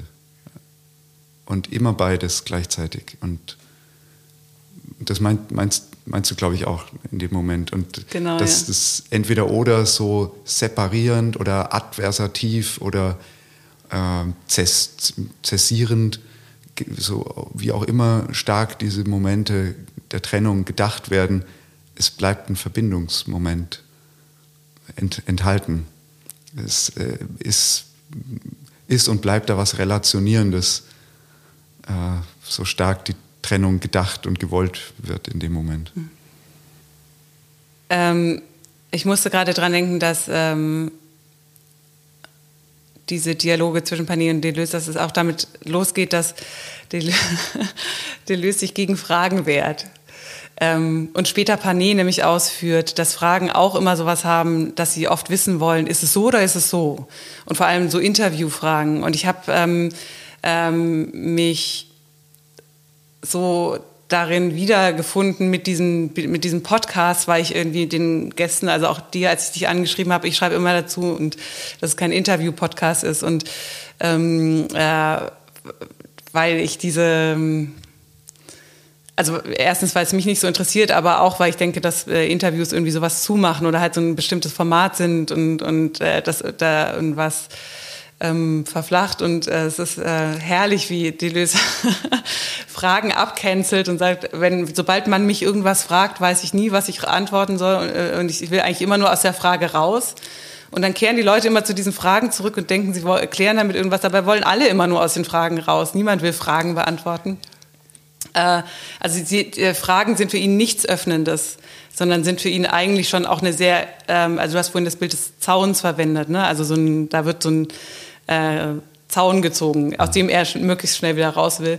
Und dann ähm, äh, das nächste ist dann, dass er sagt, ähm, äh, Einwände äh, findet er auch ganz schrecklich. Er weiß nie, also wenn, wenn jemand einen Einwand hat, dann äh, kommt bei ihm nicht der Impuls, zu, ähm, sich zu verteidigen oder seinen Standpunkt zu verteidigen, sondern dann, dann will er eigentlich sagen, okay, gut, dann lass uns jetzt über was anderes reden. Also er, er, man merkt, er denkt überhaupt nicht im Sinne des, ähm, der zu verteidigenden Position oder des Streitgesprächs und, äh, oder des mhm. konfrontativen Gesprächs, sondern mhm. ähm, eher so ein Gespräch mit. Ne? Also, ja. Hm. ja, das mit taucht äh, auch ein paar Mal auf oder wird kursiviert. Ja. Äh, das war für mich auch auffällig, obwohl es nicht direkt dann zum Thema wird wie das und und das und aber auch nicht so direkt zum Thema wird. Und das war für mich ganz spannend zu sehen, dass das immer wieder auftaucht und ich habe mich dann äh, beim drüber schreiben auf den Text aus den Dialogen zwischen Deleuze und Panet für den entschieden, weil dort eigentlich alle Stellen, die ich gefunden habe bei Deleuze zum Und, in gewisser Weise zusammengeführt und versammelt werden. Nicht was die Explizitheit anbelangt der jeweiligen Ausführung, aber die, die Gedanken und die Richtungen, die es hat. Und da sozusagen die Fundstellen am dichtesten waren uns wie, ja, wie ein bisschen ein Sammelbecken. Ähm, ja, aber das erste Mal war es mir im Rhizom Text begegnet, dass das und sagen, selbst zum Thema wird, so ganz am Ende der Einleitung und vor allen Dingen in der Einleitung, die dann im, in den tausend Plateaus äh, auftaucht, ähm, die nochmal eine kleine Überarbeitung erfahren hat und eben äh, um diese Passagen zum Und erweitert worden ist. Es äh, äh ist als Einzelbändchen äh, dieser Rhizomtext vorher schon mal erschienen, ich glaube 79 ähm, im Merfe Verlag und, mhm. ähm, und da äh, fehlen die Passagen am, ganz am Ende zu, im Rhizomtext zum Und, glaube ich, fast ganz oder größtenteils. Und erst in, dem, äh, in den tausend Plateaus, in der überarbeiteten Fassung der Einleitung. In dem großen Weißen. Genau, genau. genau. Da, da taucht dann äh, die Passage ja. am Ende zum, zum Und auf. Ja. Ich hatte so, ich musste das erstmal für mich äh, im, im Kopf klar kriegen, weil das Und, also Sie sagen ja, das Rhizom ist eine Philosophie der Konjunktion und mit der Konjunktion meinen Sie aber das Und. Und das Und ist ja, aber wirkt ja auf den ersten Blick sehr linear. Also ich schalte eine Sache hinter die andere. Und, ähm, äh, und dann gibt es ja auch den sehr wichtigen Begriff des Gefüges äh, bei Deleuze und Guattari. Und in, zumindest in der deutschen Grammatik ist es so, dass Hauptsätze, die durch nebenordnende Konjunktionen verbunden sind, heißen Satzreihen. Und Nebensätze, die durch unterordnende Konjunktionen verbunden sind, heißen Satzgefüge. Also Haupt- und Nebensatz. Die, äh, und aber da ist es wie genau andersrum. Also dass die, ähm, dass die äh, Hierarchie, die unterordnende Konjunktion ist ja eine Hierarchisierung und dadurch, ähm, also das, das Satzgefüge ist nicht das Gefüge von Deleuze und Guattari. Äh, und äh, überhaupt erstmal äh, ähm, für mich klar zu kriegen als Bild, dass was, was Dinge einfach immer hintereinander schaltet, wie das Wort und, also in gewisser Weise ja die absolute Linearität ist, dann die, die Konjunktion ist, die aber gleichzeitig, und dann, weil sie eben in alle Richtungen geht, ne, äh, das Rhizom ausmacht. Mhm. Mhm. Ja, ja, also die Linie fängt dann an zu meandern. Und es gibt mehr als eine Linie, ne? Also ja. es gibt in alle Richtungen ja. ähm, äh, ganz ja. viele Linien. Also man kann an allen Enden, man kann eigentlich überall äh, ansetzen. Ich glaube, Sie schreiben auch irgendwo, dass das Rhizom sich dadurch ähm, auszeichnet, dass es durch den asignifikanten Bruch.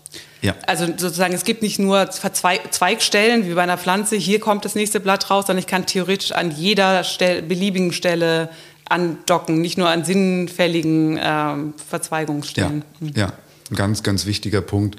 Und ich bin jedes Mal überrascht, es ist jetzt auch wieder ein bisschen her, dass ich es äh, das letzte Mal gelesen habe, den Rhizomtext. Ich bin jedes Mal überrascht wieder, wie viel Systematik da trotzdem auch wieder drin steckt und wirklich einzelne Punkte abgearbeitet werden und da ist der asignifikante Bruch eines äh, der tragenden Merkmale, die sie da behandeln.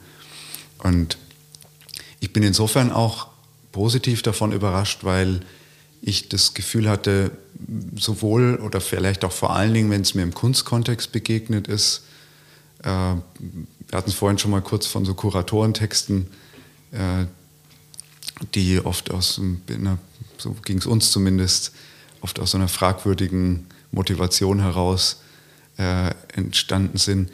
Und wo mir jedenfalls vor Dingen im Kunstkontext äh, das Bild oder die Thematik äh, des Rhizoms und die Aufnahme dieses Textes begegnet ist, aber oft auf eine so ungestüme Art oder so ein mein Gefühl eben, dass die, der, der systematische Part, das, äh, die Genauigkeit einfach gefehlt hat. Und ähm, dieses ähm, macht, macht was damit, was euch gefällt. Und du hast gerade die Vokabel, das war für mich auch so eine Klingel im Ohr verwendet, das Beliebige Überhand gewinnt und oder als eine, eine Einladung zur Willkürlichkeit verstanden wird, was dann für mich immer so ein bisschen schade ist. Äh, auch wenn ich im Zweifelsfall lieber von der Kunst herkommend immer lieber ein bisschen zu beliebig als ein bisschen zu wenig. Aber im besten Fall irgendwie auf diesem schmalen Grat, der aus der Vielfalt und der Bedeutungsoffenheit und auch der vielleicht noch mehr als Bedeutungsoffenheit, der Offenheit schöpft, die das Beliebige aufmacht oder das Kontingente. Äh, aber dann trotzdem mit einem Bemühen zusammenfindet nach Genauigkeit und Sinnfälligkeit und einer Spezifik in dem Moment, in dem man sich gerade befindet und nicht einfach dieses schlichte Anything Goes. Ich äh, unterscheide ja immer zwischen Kontingent und arbiträr. Das ist eine ganz wichtige Unterscheidung. Ähm, das Kontingent heißt, es könnte auch anders sein, also nicht nur, sondern auch. das wäre vielleicht ähm, die Formel dafür. Und arbiträr heißt, ähm, also in meinem Verständnis sozusagen, oder deswegen möchte ich das gerne unterscheiden, ist äh, beliebig. Mhm. Ähm, und das, was ähm, auch anders sein könnte, ist ja total wichtig für die Produktion von Kunst oder für, für alles, äh, fürs Leben. Aber äh, eben Beliebigkeit heißt es noch lang, lange nicht, weil das ja eingefügt wird in ein schon bestehendes Sinngefüge. Das darf ja. man ja nicht vergessen. Ja.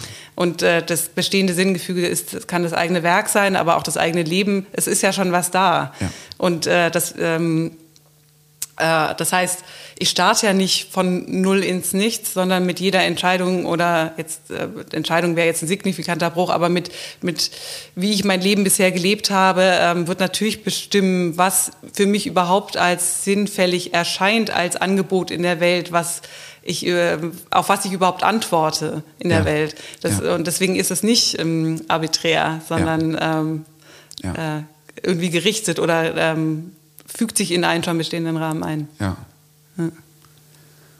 Ja, und ich glaube, wie du sagst, ein ganz wichtiger Punkt, das äh, vielleicht geht es uns beiden so von der Kunst aus zu denken oder in der Kunst gelandet zu sein, weil das ein, wich ein wichtiger Punkt ist für einen, so gefühlt, aber auch äh, dann vom, vom, vom Reflektieren darüber her. Aber vor allem auch darüber hinaus, also wenn wir es von Sprache haben und diesem Organisieren von Bedeutungen und dass es nicht zwangsläufig irgendwie alles so festlegend sein muss und so Engführung heißen muss, äh, sondern ja, mehr, mehr mit, mit,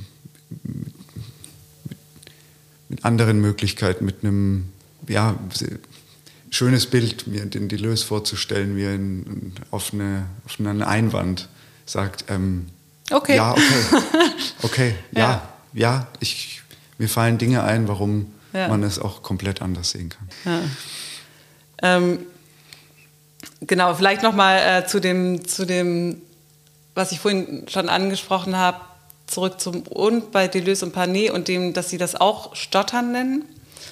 Ähm, und in der eigenen Sprache stottern. Und ich hatte ja vorhin schon angedeutet, dass Roland Barthes auch Gestammel oder Stotter nennt. Ähm, das Hinzufügen, was ja auch eine Und-Bewegung äh, ist. Ähm, und ähm, bei Barth ist es wichtig, er macht, ein, er macht hier halt einen Unterschied zwischen der gesprochenen Sprache und der geschriebenen Sprache. Und, und meint, dass die, ähm, dass die gesprochene Sprache so wie wir das jetzt ja auch gerade erleben, eher durch ähm, eher mit nebenordnenden ähm, Konjunktionen arbeitet, vor allem wenn man die Gedanken gerade beim Sprechen äh, verfasst ähm, und und weniger so äh, Argument, äh, argumentative oder taktische Räume, wie er sagt, aufmacht.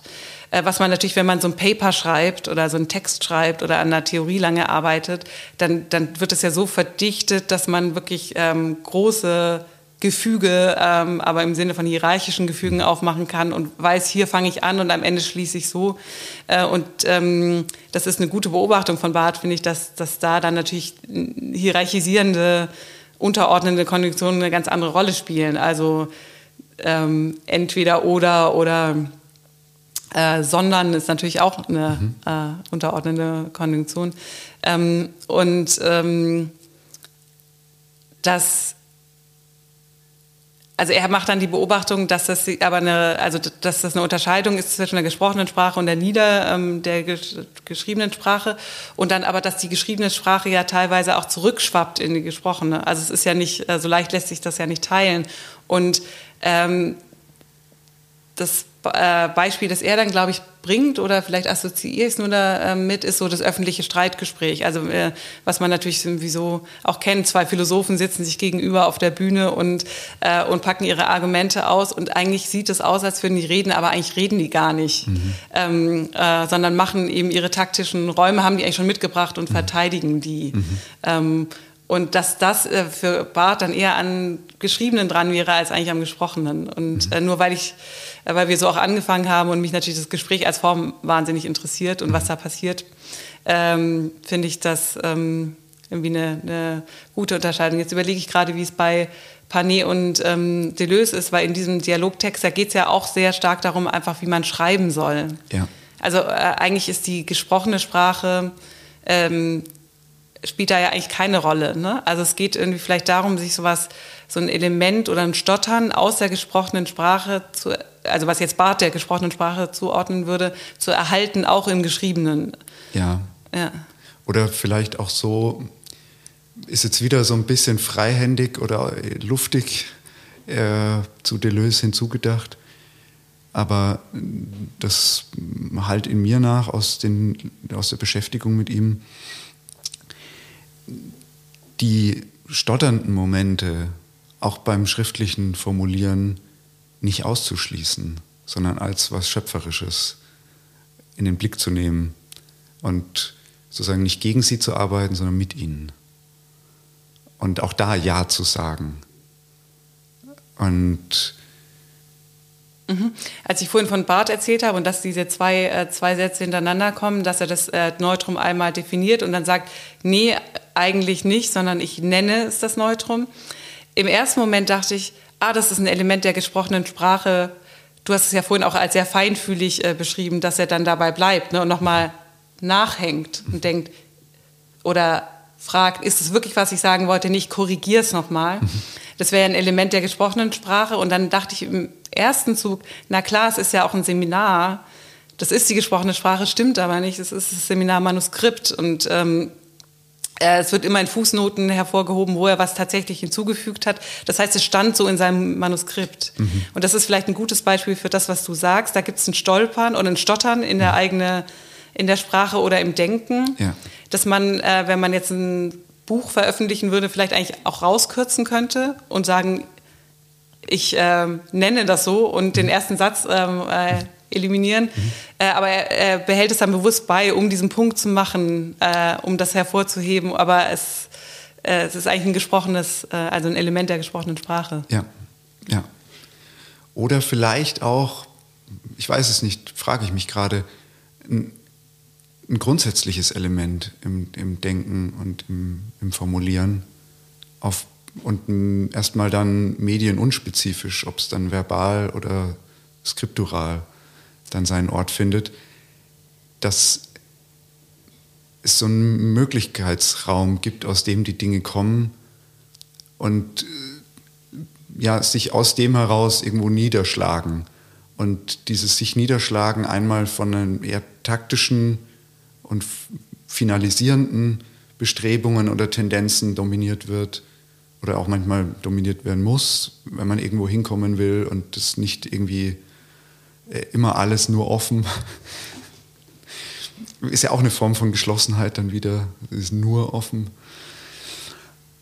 sein soll, sondern und auf der anderen Seite die Tendenz äh, zu, eben zu dem eher offenen, unsicheren, ähm, schwankenden, äh, nicht, nicht taktischen, suchenden, tastenden Bewegungen. Und ja, ist vielleicht ein, sowohl bei Deleuze als auch bei Barth oder bei ähm, nochmal vergleichbaren Autoren. Ich musste jetzt äh, bei deinen Ausführungen gerade äh, an, an, an Freud denken auch ähm, wo es eher eben vielleicht nicht so sehr oder für mich jetzt jedenfalls nicht primär an seinem Umgang mit Sprache direkt ist, sondern eher diese Art und Weise des Nachdenkens. So viele Referenzen bringen. Ich denke gerade an das Unbehagen in der Kultur. Äh, und man kriegt mit, was er gelesen hat, woran er gerade denken muss, was an die Korrespondenz mit einem Freund von ihm und was er alles mit reinnimmt, aber nicht als Bewährung und als finalisier finalisierendes Mittel, sondern eher als etwas, das er heranzieht, an dem sich was zeigen kann, wovon er nicht so ganz sicher ist, was es sein wird. Oder wo es einfach eine Mischung gibt aus Dingen, die ihn daran denken lassen und bestimmt sind und Dingen, die aber noch offen im Raum stehen und eher so ein Gespür. Oder wir hatten im Vorfeld äh, unserer Gespräche äh, das Bild vom Nebel und wie viel davon zugelassen wird ähm, oder zugelassen werden kann, dass da was Un Unbestimmtes, ein treibendes oder vielleicht auch tragendes Moment ist. Und das zuzulassen, das ja, finde ich ein sehr schönes Moment, gerade auch im Akademischen, wo das eher selten ist oder schwieriger ist oder es scheinbar an vielen Punkten schwer hat. Dieses Suchende, Tastende und sich offen zugeben als nicht genau wissen und es könnte vielleicht auch anders sein und entweder es nicht genau wissen und dann, äh, dann ist da so eine gewisse Zurückhaltung drin und ähm, Bescheidenheit vielleicht. Oder ich glaube, es zur Heuristik machen. Also einfach ähm, es einsetzen als Mittel und akzeptieren, ohne genau zu benennen, äh, benennen zu können, was die Methode ist ähm, oder wo das jetzt herkommt und ganz ganz klar abkürzend damit arbeiten. Mhm. Ich hatte dir auch von dem Beispiel erzählt von einer Freundin von mir, die äh, die Physikerin ist und die ähm, die sagt, ähm, teilweise guckt sie so auf äh, äh, bei Kollaborationspartnern oder äh, Studenten und Studierenden von ihr auf deren Ansätze und sieht, das wird nichts. Oder sie sieht, das wird was.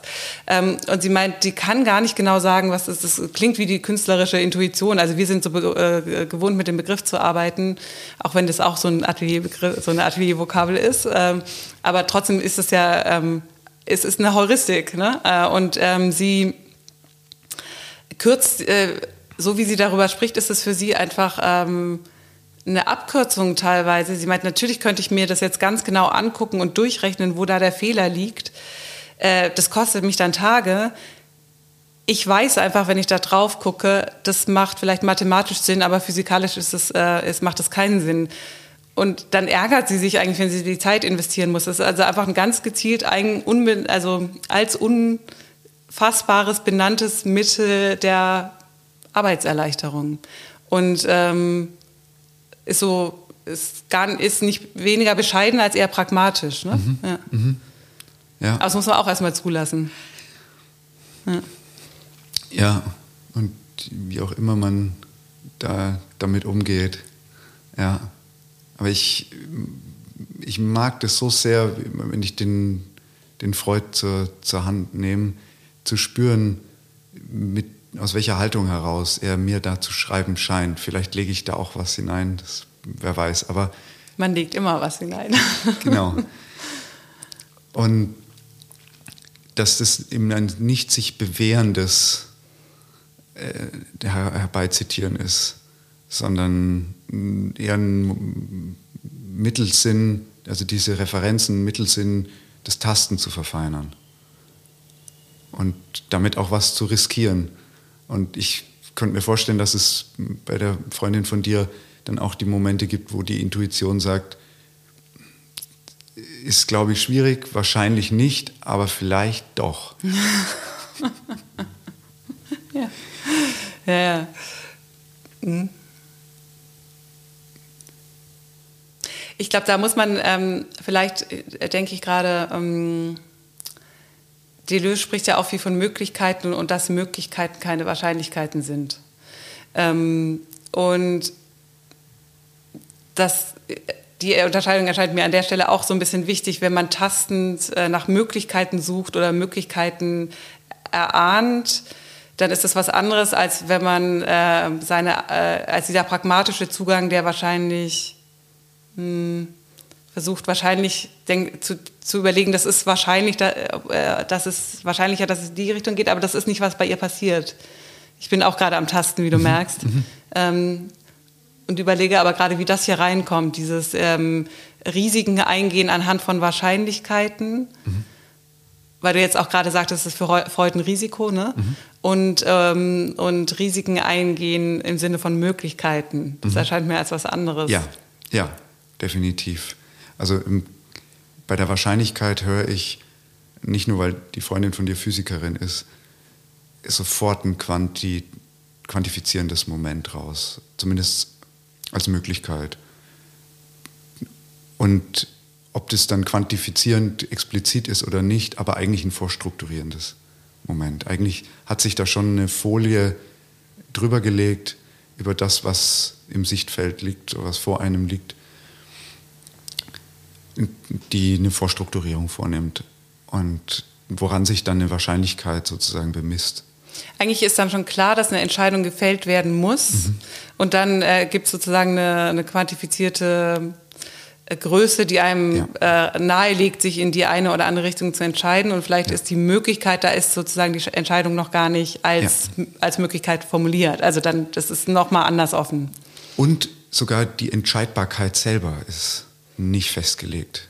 Und das ist ja oft, oder finde ich, glaube ich, in, in, bei Dieter Mersch, dem Ordo ab Cao, ist mir das so als zentraler Satz geblieben. Das, Entscheid, das Unentscheidbare fällt raus also dass Wahrscheinlichkeit so ein Setting wäre, in dem in der das Unentscheidbare rausfällt. Eigentlich durch die Vorstrukturierung weniger oder vielleicht auch gar keine Möglichkeit hat, als Unentscheidbares aufzuscheinen. Mhm. Und da, ja, ist, das ist so ein schönes Beispiel auch in dieser Unterscheidung, äh, äh, wo, glaube ich, dieses ähm, Freie der Kontingenz im Sinne von so einer Schatzkammer, äh, in der mehr drin ist, als man annehmen kann und äh, dem Schwierigen des Arbiträren äh, vielleicht auch da nochmal so kreuz oder sich so drü drüber legt oder wieder mit aufscheint da drin, wo in, in dieser Unterscheidung von Möglichkeit und diesem ganz offenen und der Abgrenzung von Wahrscheinlichkeit und was Vorstrukturierendem ja, hat, hat sich gerade bei mir irgendwie mhm. so übereinander gelegt. Ich mal schauen, wo ich, ja, ja, wir, wohin die Reise, wir tasten beide. wohin die Reise geht. Ja. Mit Möglichkeiten und äh, weil wir so bei äh, auch drei, jetzt gehen bei mir drei Sachen zusammen. Äh, erstens ähm, haben wir über Linearität gesprochen äh, und dann über Möglichkeiten und dann über das äh, vorhin über die ähm, das Finden und Umdeuten von Worten. Und ich habe gerade so ein, ähm, denke in letzter Zeit öfter über ein Wort nach, über das ich mich äh, sehr störe, so im, in, den in der Beschreibung von kreativen Prozessen. Äh, und, und ich glaube, dass dieses, weil du jetzt auch gerade Dieter Mersch und Order Abkau äh, äh, ähm, äh, erwähnt hast, da geht es ja auch sehr stark darum, wie ähm, äh, so eine prozessuale, lineare, ähm, binäre Denkweise mehr und mehr unser, ähm, unseren Alltag, unsere Sprache und alles strukturiert. Und ich glaube, das wird auch, Teil, äh, wird auch auf kreative Schaffensprozesse so angewendet, in dem Versuch, sie zu beschreiben. Und da ist immer so eine starke Linearität drin. Also das ist eine Hintereinanderschaltung von Einfall, Umsetzung und Werk. Ähm, und ich glaube, dass jeder, der künstlerisch arbeitet, weiß, dass das so nicht funktioniert. Mhm. Äh, und ich glaube, selbst die, die versuchen, das ähm, zu fassen, so Einfallstheorien, auch wissen, dass das nicht funktioniert. Aber im Moment bin ich gedanklich dran an den Begriff der Umsetzung. Und den will ich irgendwie haben, den will ich neu besetzen. Mhm. Ähm, weil ich glaube, dass da eigentlich was Schönes drinsteckt. Ähm, Umsetzung, so wie es bisher meistens verwendet wird, ist eben, setzt eben voraus, dass was schon da ist und das wird wie übersetzt in was anderes. Also dann ist die, das Werk die Übersetzung des Einfalls. Und ich fange aber gerade, und das passt eigentlich schön, äh, schön zu dem Rhizom, ich versuche über Umsetzung nachzudenken im Sinne, wie man so nicht eine Pflanze umtopft, aber so Erde umsetzt. So wie neu mischt oder so. Und vielleicht auch manchmal, vielleicht aber auch das Element, dass man einen Gegenstand von einem Kontext in den anderen umsetzt und dann passiert da aber wieder was und mhm. die Wurzeln sprießen irgendwie neu oder so. Mhm. Ähm, weil ich ganz viel auch so in meiner eigenen Arbeit ähm, darüber nachdenke, dass, äh, dass es so dass das abgeschlossene Werk irgendwie so gar nicht existiert und dass, dass es manchmal nochmal umgesetzt werden will in einen anderen Kontext und dann entsteht was Neues draus. Mhm. Und das hat diese Unabgeschlossenheit der Bewegung, die, über die wir auch gesprochen haben vorhin mit der Sprache, ähm, sowas Kreisendes drin. Und ähm, das wäre, also irgendwie glaube ich, braucht es da eine, mh, hm, vielleicht kein neues Wort, sondern in dem, dem Fall eine, ein, neu, ein Rückholen des Wortes mhm. oder ein äh, Neubesetzen eines ja. alten Wortes oder ja. sowas. Ja. ja, oder eine alternative Prägung. Ja, genau. Ja.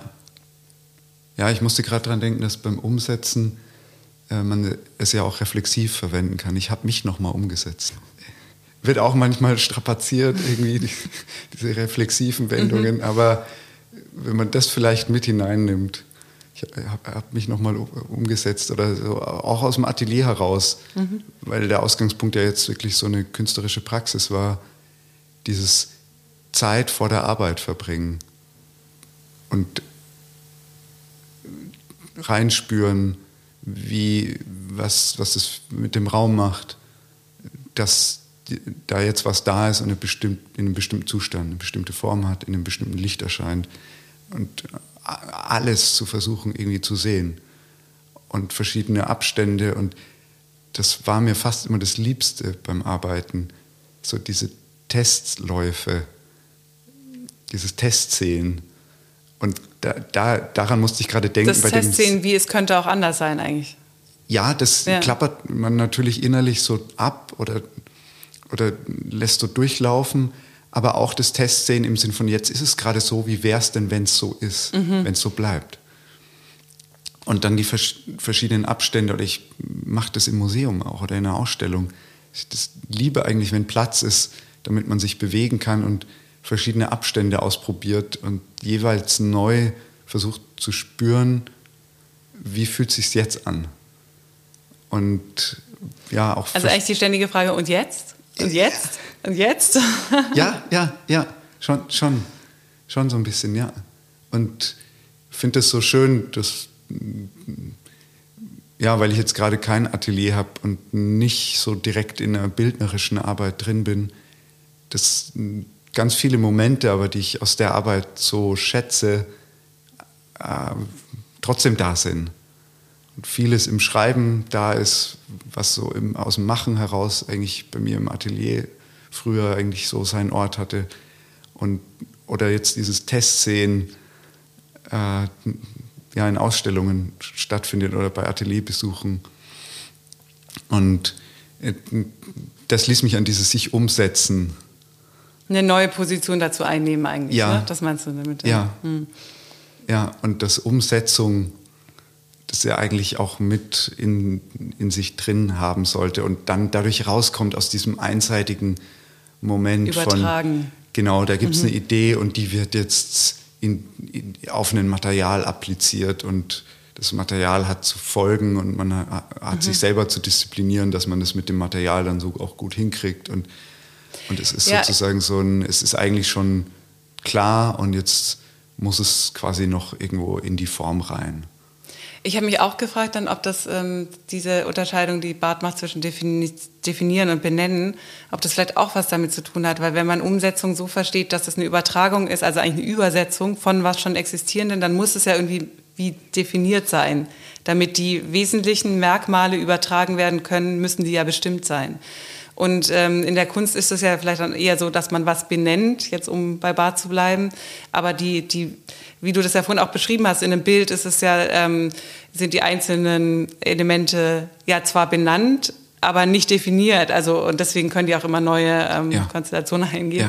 Ja, ja. Ähm, und vielleicht kann man äh, ähm, Dinge, die nur benannt sind, nicht übersetzen in dem Sinne, sondern nur Dinge, die definiert sind oder sowas. Mhm. Ähm, und dass, äh, dass, dass das vielleicht der Unterschied zwischen Umsetzung in, jetzt in, in meinem Verständnis und ähm, und die, dem Umsetzung im Sinne von Übersetzen wäre oder so. Ja.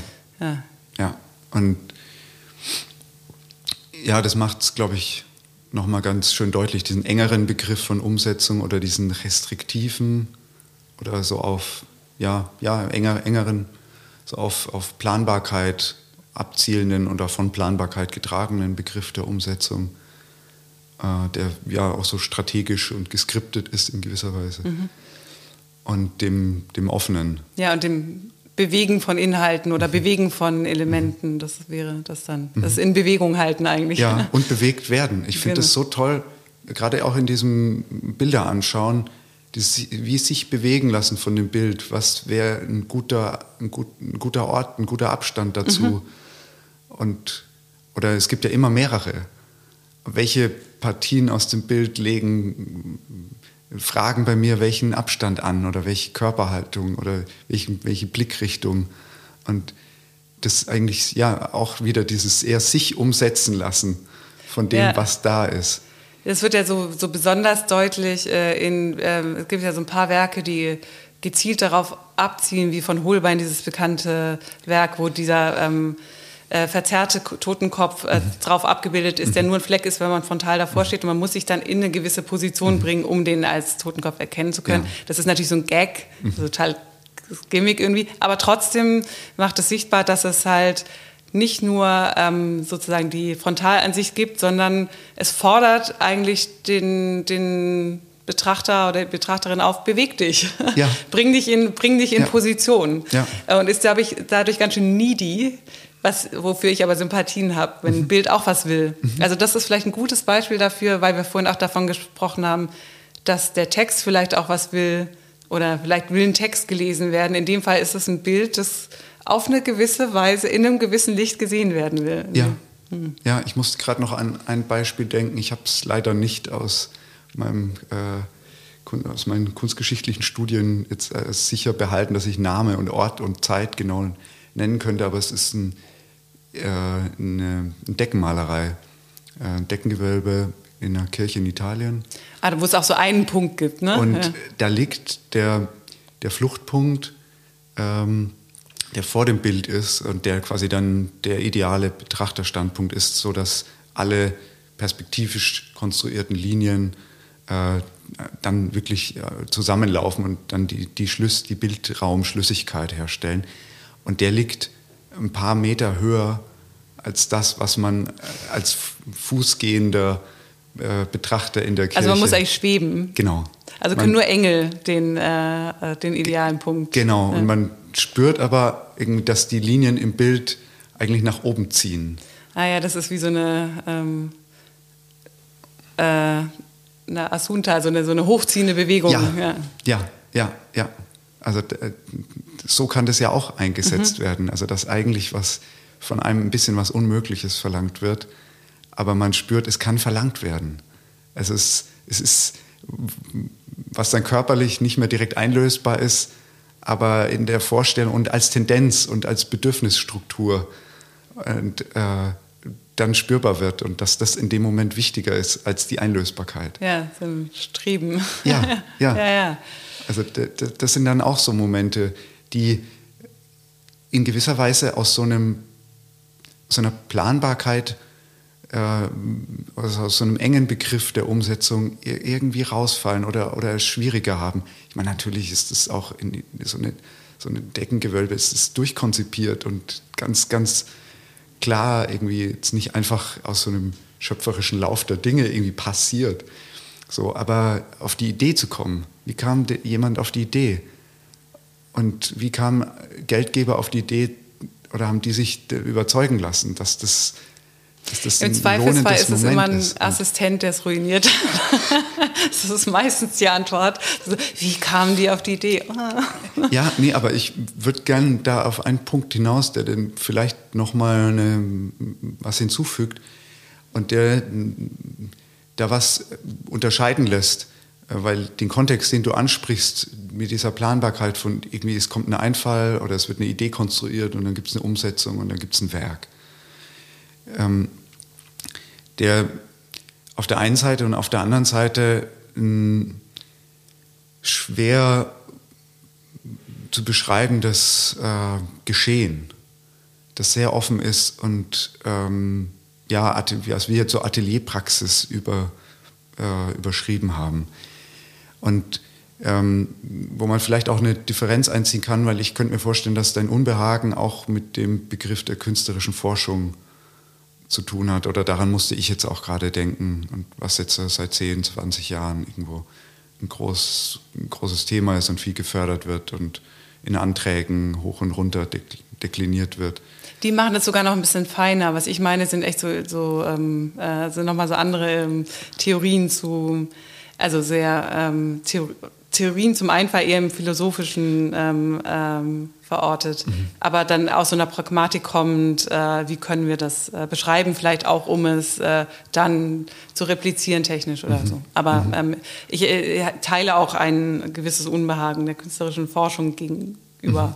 Und, aber vielleicht ja, lässt sich es in beiden Fällen äh, ähnlich schildern, dass mein Eindruck ist, dass es ein, Pro ein Problem ist äh, und eine, eine, Schwierigkeit darstellt und etwas, was ich mh, mm, kritisieren wollen würde, äh, dass äh, aus so einem ja, naturwissenschaftlich geprägten ähm, Feld oder Milieu heraus also ein starkes Subjekt übertragen wird oder hinübergenommen wird ähm, in, in Sphären wie die, wie die Kunst. Und damit so eine ganz, ganz andere Haltung, die er ja, als starkes Ego sozusagen umsetzt und, und plant und ins Werk setzt. Und die Zügel in der Hand hat und damit auf ein Menschenbild rekurriert, bei dem ich das Gefühl habe, dass es wird immer deutlicher, das ist das ist durch. Das ist, das, das ist durch. Also spätestens irgendwie die Natur sagt, irgendwie es ist genug. Das ist, funktioniert so nicht. Das ist erstaunlich, was da funktioniert, was das alles hervorbringt und äh, bewundernswert in vielen Punkten. Es will da keine rigorose Pauschalkritik formulieren.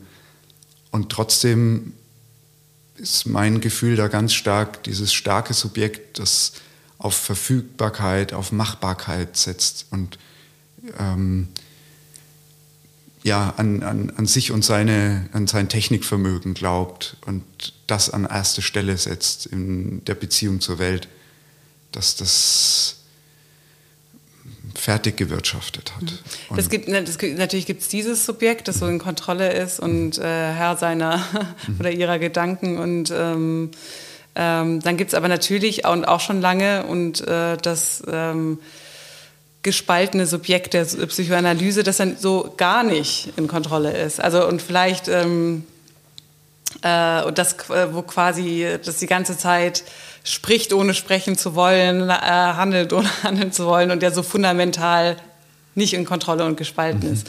Und die beiden stehen sich so gegenüber. Ne? Also ähm, und sind beide aber, glaube ich, sehr dominant, obwohl das stimmt, dass, äh, dass, äh, dass natürlich das, ähm, das Subjekt, das rationale Subjekt, das in Kontrolle ist, gerade wieder ähm, äh, stärker betont wird. Ja, oder. Einerseits, ja, ich frage ja. mich gerade. Ja. Ich glaube, es ist so eine ambivalente Situation, je nachdem, wo man hinschaut und welche Stimmen. Ja, wenn, keine Ahnung, wenn äh, die Versuche äh, durch künstliche Intelligenz das äh, Bewusstsein und das ähm, ähm, zu kopieren, die, die wollen nicht das gespaltene, da versucht niemand das gespaltene Subjekt zu kopieren, sondern die orientieren sich immer an dem, dem, dem Descartes'schen ähm, äh, Subjekt auf jeden ja, Fall. So distinkte et klare. So ja, genau. Klar und fein und exakt unterscheidbar. Ja. Und ja. damit wieder irgendwo dieses äh, Kont Kontroll- ja. und äh, Verfügungsphantasma. Außer Douglas Adams, der, äh, bei dem gibt es depressive oder ähm, bei dem gibt's depressive Maschinen und, ähm, äh, und äh, ja, mhm. da ist es auf jeden Fall drin. Ja, ja. Und das könnte man ja dann auf psychoanalytischer Seite oder auch in, in vielen Fällen ähm, ist jetzt natürlich auch so eine Arbeitsunterscheidung, die irgendwie ähm, vergröbert, aber äh, schwaches Subjekt nennen und dass er sagen, ja, ohne Zügel im Sattel sitzt Das äh, Psychoanalytische jetzt meinst du, oder? Mhm. Ja, zum Beispiel als ein ja. Beispiel. Oder ja. auch dann eine, eine, Form eher von einer künstlerischen Haltung, mhm. Äh, wo ich mich dann eben so ein bisschen störe daran oder ein gewisses Unbehagen habe, äh, ähm, da mit so einem Forschungsbegriff reinzugehen in dieses Feld. Mhm. Also auch wenn ich sicher ein Freund einfach von einem möglichst weiten Kunstbegriff ist und da gibt es sicher Leute, die damit unheimlich interessant arbeiten können und wo das irgendwie gute Synergien ergibt. Aber in der, in, in der Dominanz, wie ich es äh, glaube wahrzunehmen, löst flößt es mir dann doch ein gewisses Unbehagen ein, weil ich das Gefühl habe, ich bin so froh um die Alternative, die ich da in der Kunst finde, zu diesem naturwissenschaftlich geprägten Weltverhältnis und der Krise, die damit einhergeht und auch der mh, fragwürdigen Perspektiven, an die ich nicht so richtig mehr gut glauben kann. Bei aller Faszination dafür.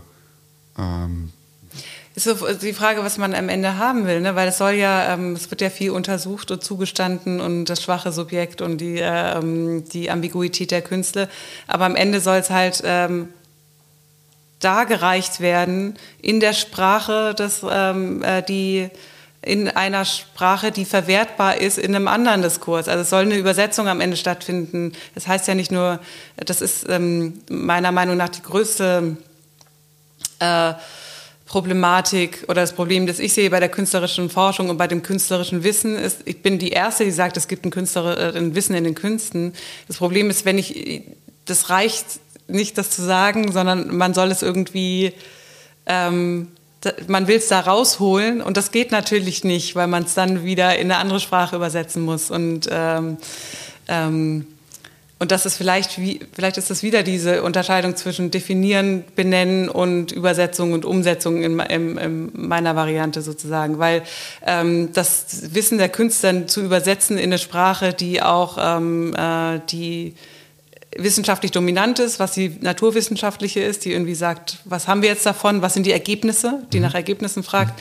Das ähm, äh, wäre ja der Übersetzungsleistung ganz am Ende. Und ähm,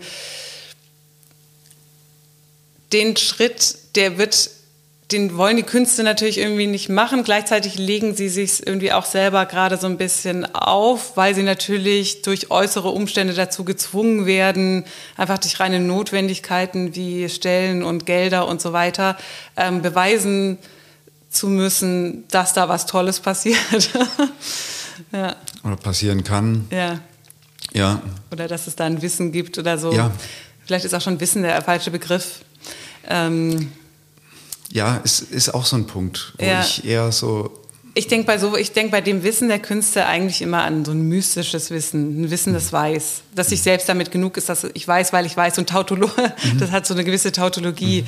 ähm, die nicht sagt, ich weiß das, sondern mhm. die einfach sagt, ich weiß. Mhm.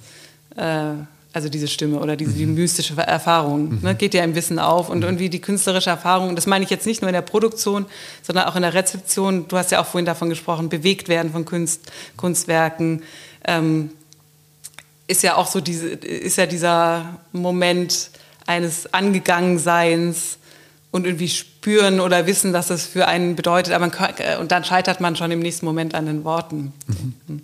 Also es ist ein anderes Wissen. Ja. Und dann aber auch, also das regt sich bei mir zum einen auch dann gegen, direkt gegen diese Wissensvokabel, ohne dass ich das auch irgendwie in Abrede stellen mag, dass äh, man gibt da dieses große Graduiertenkolleg an der UDK und, und viele Publikationen ringsrum und auch noch andernorts. Aber was ganz subjektiv von mir aus, was, was mich in die, in die Kunst geführt hat und bis heute mich da richtig fühlen lässt, ist nicht, nicht das Wissen, sondern eher der Raum dafür, warum zu fragen. warum überhaupt? Und, und mit, mit das, das ist die Frage, die du stellen möchtest. Warum? Finde ich zumindest ganz, ganz zentral. Also warum, warum Kunst? Oder warum erst, erst mal, überhaupt irgendwas? Ja, erstmal ganz, ganz offen. die, die, einen Ort dafür, dem Raum zu geben, dass, ich komme jetzt über Wissen, Nicht-Wissen, Warum, über, diese, über diesen Dreischritt äh, zu, zum Warum-Fragezeichen. Erstmal, ja, wirklich wie, wieder diese irgendwie Jugendliche, der nach seinem der, der irgendwie so das Gespür für, für, für, für, den Sinn seines Daseins verloren hat und von daher diese Frage so groß stellt. Und bemerkt, und das geht mir bis heute nach, ich finde es unheimlich faszinierend zu merken, dass ich diese Frage an mein Leben, an die Dinge um mich herum und überhaupt dass ich diese Frage in einer Deutlichkeit stellen kann und das kann. Und diese Deutlichkeit ein Vermögen ist. Und gleichzeitig merke, dass ich nicht in derselben Deutlichkeit darauf antworten kann. Das lässt mich jetzt gerade natürlich an die Fragen bei Deleuze denken, weil er auch zwischen zwei Fragen unterscheidet, nämlich die Fragen, die man von außen gestellt bekommt und auf die man eigentlich gar nicht antworten will, und dann die Fragen, die man sich selber stellt, die sich aber eigentlich vielleicht vielleicht auch mit der Antwort erst generieren oder sowas. Und so Kunst wäre vielleicht sowas, ne? dass da irgendwie eine, also oder es bleibt immer die gleiche Frage, die äh, auf die dann Kunst, also wenn man jetzt in diesem Frage-Antwort-Ding bleiben will, ähm, ähm, naja, und ich frage mich gerade, ob dann nicht eher sich, äh, ähm, äh, also Kunst die Antwort auf eine Frage ist, die man, die vielleicht ist, warum, aber vielleicht noch gar nicht so richtig formuliert ist oder so. Äh, ich störe mich, glaube ich, ein bisschen an dem Warum, weil das mhm. die, die ähm, letzte Frage ist, die ich an Kunst stellen würde, glaube mhm. ich. Vielleicht äh, ich, äh, schon eher, wenn du sagst, es ist so eine ganz allgemeine äh, was Sinnfrage, mhm. dann kann ähm, mh, also gar keine Frage, die wirklich beantwortet werden kann, dann schon eher. Aber selbst da störe ich mich noch so ein bisschen dran, weil das dann so Kunst ein bisschen so ins Therapeutische ähm, ähm, nicht ins Therapeutische, aber in der Kunst so einen Stellvertreterplatz äh, einräumt. Ich muss noch drüber nachdenken, aber ich habe da ein Unbehagen, überhaupt mhm. da die, die Warum-Frage einzuführen. Also Kunst ist, äh, der Raum, als du gesagt hast, das macht einen Raum auf, äh, habe ich gedacht, ja. Und dann, indem man Warum äh, fragen kann, dachte ich, nee. ja. Ja, nee, also für mich für mich, und deswegen kam ich jetzt, glaube ich, auch drauf, ist es in dem, in dem Kontext von so einer, äh, ja, ich sag mal, naturwissenschaftlich sozialisierten Welt, Weltsicht, äh, die ganz stark, also, oder wo, die, wo das Warum-Fragen ganz stark immer so einen funktionalistischen oder funktionalen oder instrumentellen Charakter hat. Es geht eigentlich eher zu fragen, wie wie, wie funktioniert das? Wie, wie kann man das so und so machen, damit das und das dann passiert oder rauskommt? Oder wie kommt man da und da hin? Und durch was? Und das, das, und dass es aber noch dieses andere Warum gibt, dieses grundsätzlichere. Und ja, das mit, für mich eben mit der Faszination einhergeht, dass man es stellen kann in einer Klarheit und auf, die danach aber sozusagen nicht in derselben Klarheit in der Antwort übergehen kann. Ah, jetzt verstehe ich, glaube ich, auch so ein bisschen äh, mehr. Dann wäre Kunst gar nicht die Antwort auf die Frage, warum, sondern Kunst wäre die Frage. Ja. Ah, so, okay. Ja, und das, äh, und das Aushalten der Frage und das mit der Frage umgehen mhm.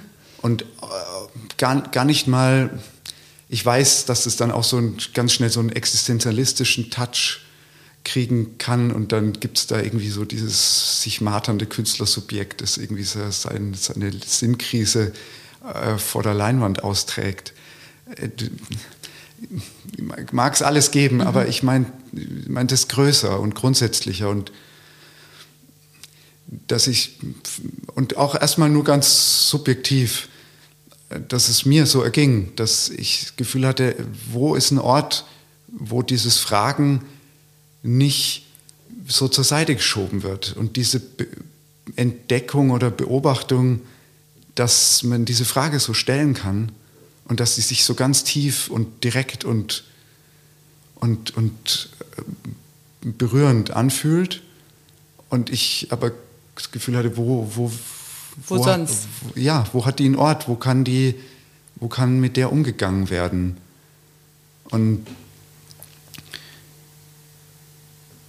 Und auch warum äh, jetzt nur als sozusagen eine, eine Vokabel. Und da fand ich eben dann dass dieser offen, das Umgehen mit Bildern und der bildinternen Offenheit oder dieser mm, ja, medienspezifischen Offenheit von Bildern und diesen vielen Möglichkeiten und auch den Nichtmöglichkeiten die da irgendwie mit drin sind, anders mit drin sind als bei der Sprache, wo jedes Wort so eine Entscheidung eigentlich verkörpert und einen Ausschluss der, andre, der anderen Möglichkeiten. Oder wenn es schön ist, weiß ich, bei Literatur, bei Poesie oder, eine, oder überhaupt egal, es gibt schöne Sprache überall, mhm. äh, das schon gelingen kann, dass das mit anklingt, was da noch alles mhm. ist und dass nicht Platz für alles war und, und das Gefühl aber mit reingegangen ist. Und, aber das habe ich bei Bildern noch stärker. Ja, ich, äh, aus irgendeinem Grund frage mich nicht, woher jetzt diese Assoziation kommt. Aber als du vorhin sagtest, äh, wenn äh, Sprache, wenn die Sprache ausgespielt wäre, alle kom möglichen Kombinationen durchgespielt wären, dann würdest du gerne am Ende äh, das Wort und sehen, dass es das letzte Wort ist. Ich dachte gerade aus irgendeinem Grund, äh, dass ich schöner fände, wenn am äh, Ende stehen würde oder Fragezeichen. Aber das ist, das ist diese, wenn du mich jetzt nochmal fragen würdest, würde ich sagen, das und ist halt die griffigste Form oder mhm. oder. Aber oder mit Fragezeichen. Ja. Ne? Also aber so, ja. Und wobei das oder Fragezeichen ja so sich wieder zurückwendet in diesen Innenraum, in dem die ganze Sprache ist und all ihre Möglichkeiten. Und die fragt eigentlich nach, neuen, nach einem neuen Versuch. Ne? Genau, ja. Und du willst eigentlich in andere, du willst ins Außen. Genau. Mhm. Und wie, wie, als würde sich diese ganze, dieser ganze Bedeutungskosmos sagen, umstülpen. Und nicht als etwas, wo ein Zaun rumgebaut ist und die Bedeutungspfeile gehen nach innen, sondern der stülpt sich noch nach außen wie ein Handschuh und die ganzen Fasern vom Futter des Handschuhs deuten in alle Richtungen. Aber ich glaube, deswegen ähm, habe ich gerade, deswegen fühle ich mich, glaube ich, wohler mit dem Oder, Fragezeichen. Mhm. Weil in der, in der Arbeit, also wenn man jetzt am Rand steht mhm. und du sagst, es und reicht aus, aus dem Bestehenden raus in was Unbekanntes. Mhm. Und das Oder ähm, ist eigentlich wie so eine Rückwärtsbewegung, die nochmal zurück will und nochmal neu anfangen. Ich finde, in dieser, in dieser kombinatorischen Arbeit und im, immer neue Formen finden, das ist ja irgendwie auch Kunst. Also darin gibt es ja eine, man will, also das ist eine Vorwärtsbewegung, die sich auch an der eigenen Form erfreut und nicht nur irgendwo anders äh, hin will und nicht nur raus will. Und deswegen ähm, glaube ich, wenn man am Ende oder Fragezeichen äh, damit abschließt, dann will man, dann, dann ist es ein Zugeständnis äh, zu, an diese Lust, damit zu spielen, mit der Sprache zu spielen und den Kombinationen zu spielen und eigentlich ähm, das dann doch nochmal anders zu versuchen. Ähm, und letztendlich vielleicht einen Umkehren am Rand, aber eine, eine Freude an der Ästhetik, ne? eine Freude am Material. Das macht eigentlich Spaß zu spielen. Ja, ja. Ja, wie mit den äh, ähm, Occasional Terms oder Occasional Ta Table, Table genau. und ja. übertragen dann auf Dinge ja. äh, auf, oder auf Worte so rum. Jetzt müssen wir uns, glaube ich, darauf einigen, ob wir mit und enden oder mit oder. ah, da, ähm, äh, da würde ich äh, den, ähm, den, den, unsichtbaren Gast äh, am, am Tisch fragen, der würde sagen, irgendwie, ähm, äh, also Deleuze, wir sagen, das, das geht. Es geht beides. Geht beides. äh, dann bedanke ich mich sehr, dass du da warst, Thomas. Das äh, äh, das war wirklich ein sehr schönes Gespräch. Und das hat wunderbar funktioniert mit dem ins Offene sprechen. Ja. Das hat mich sehr gefreut. Vielen Dank. Und auch das, dieses Wagnis, das so begleitet hat. Ich finde es schön, dass es einen Ort hatte. Ja. Dass es nicht so sicher war und Ja. nicht, nicht gewusst. Genau. Dankeschön. Danke dir.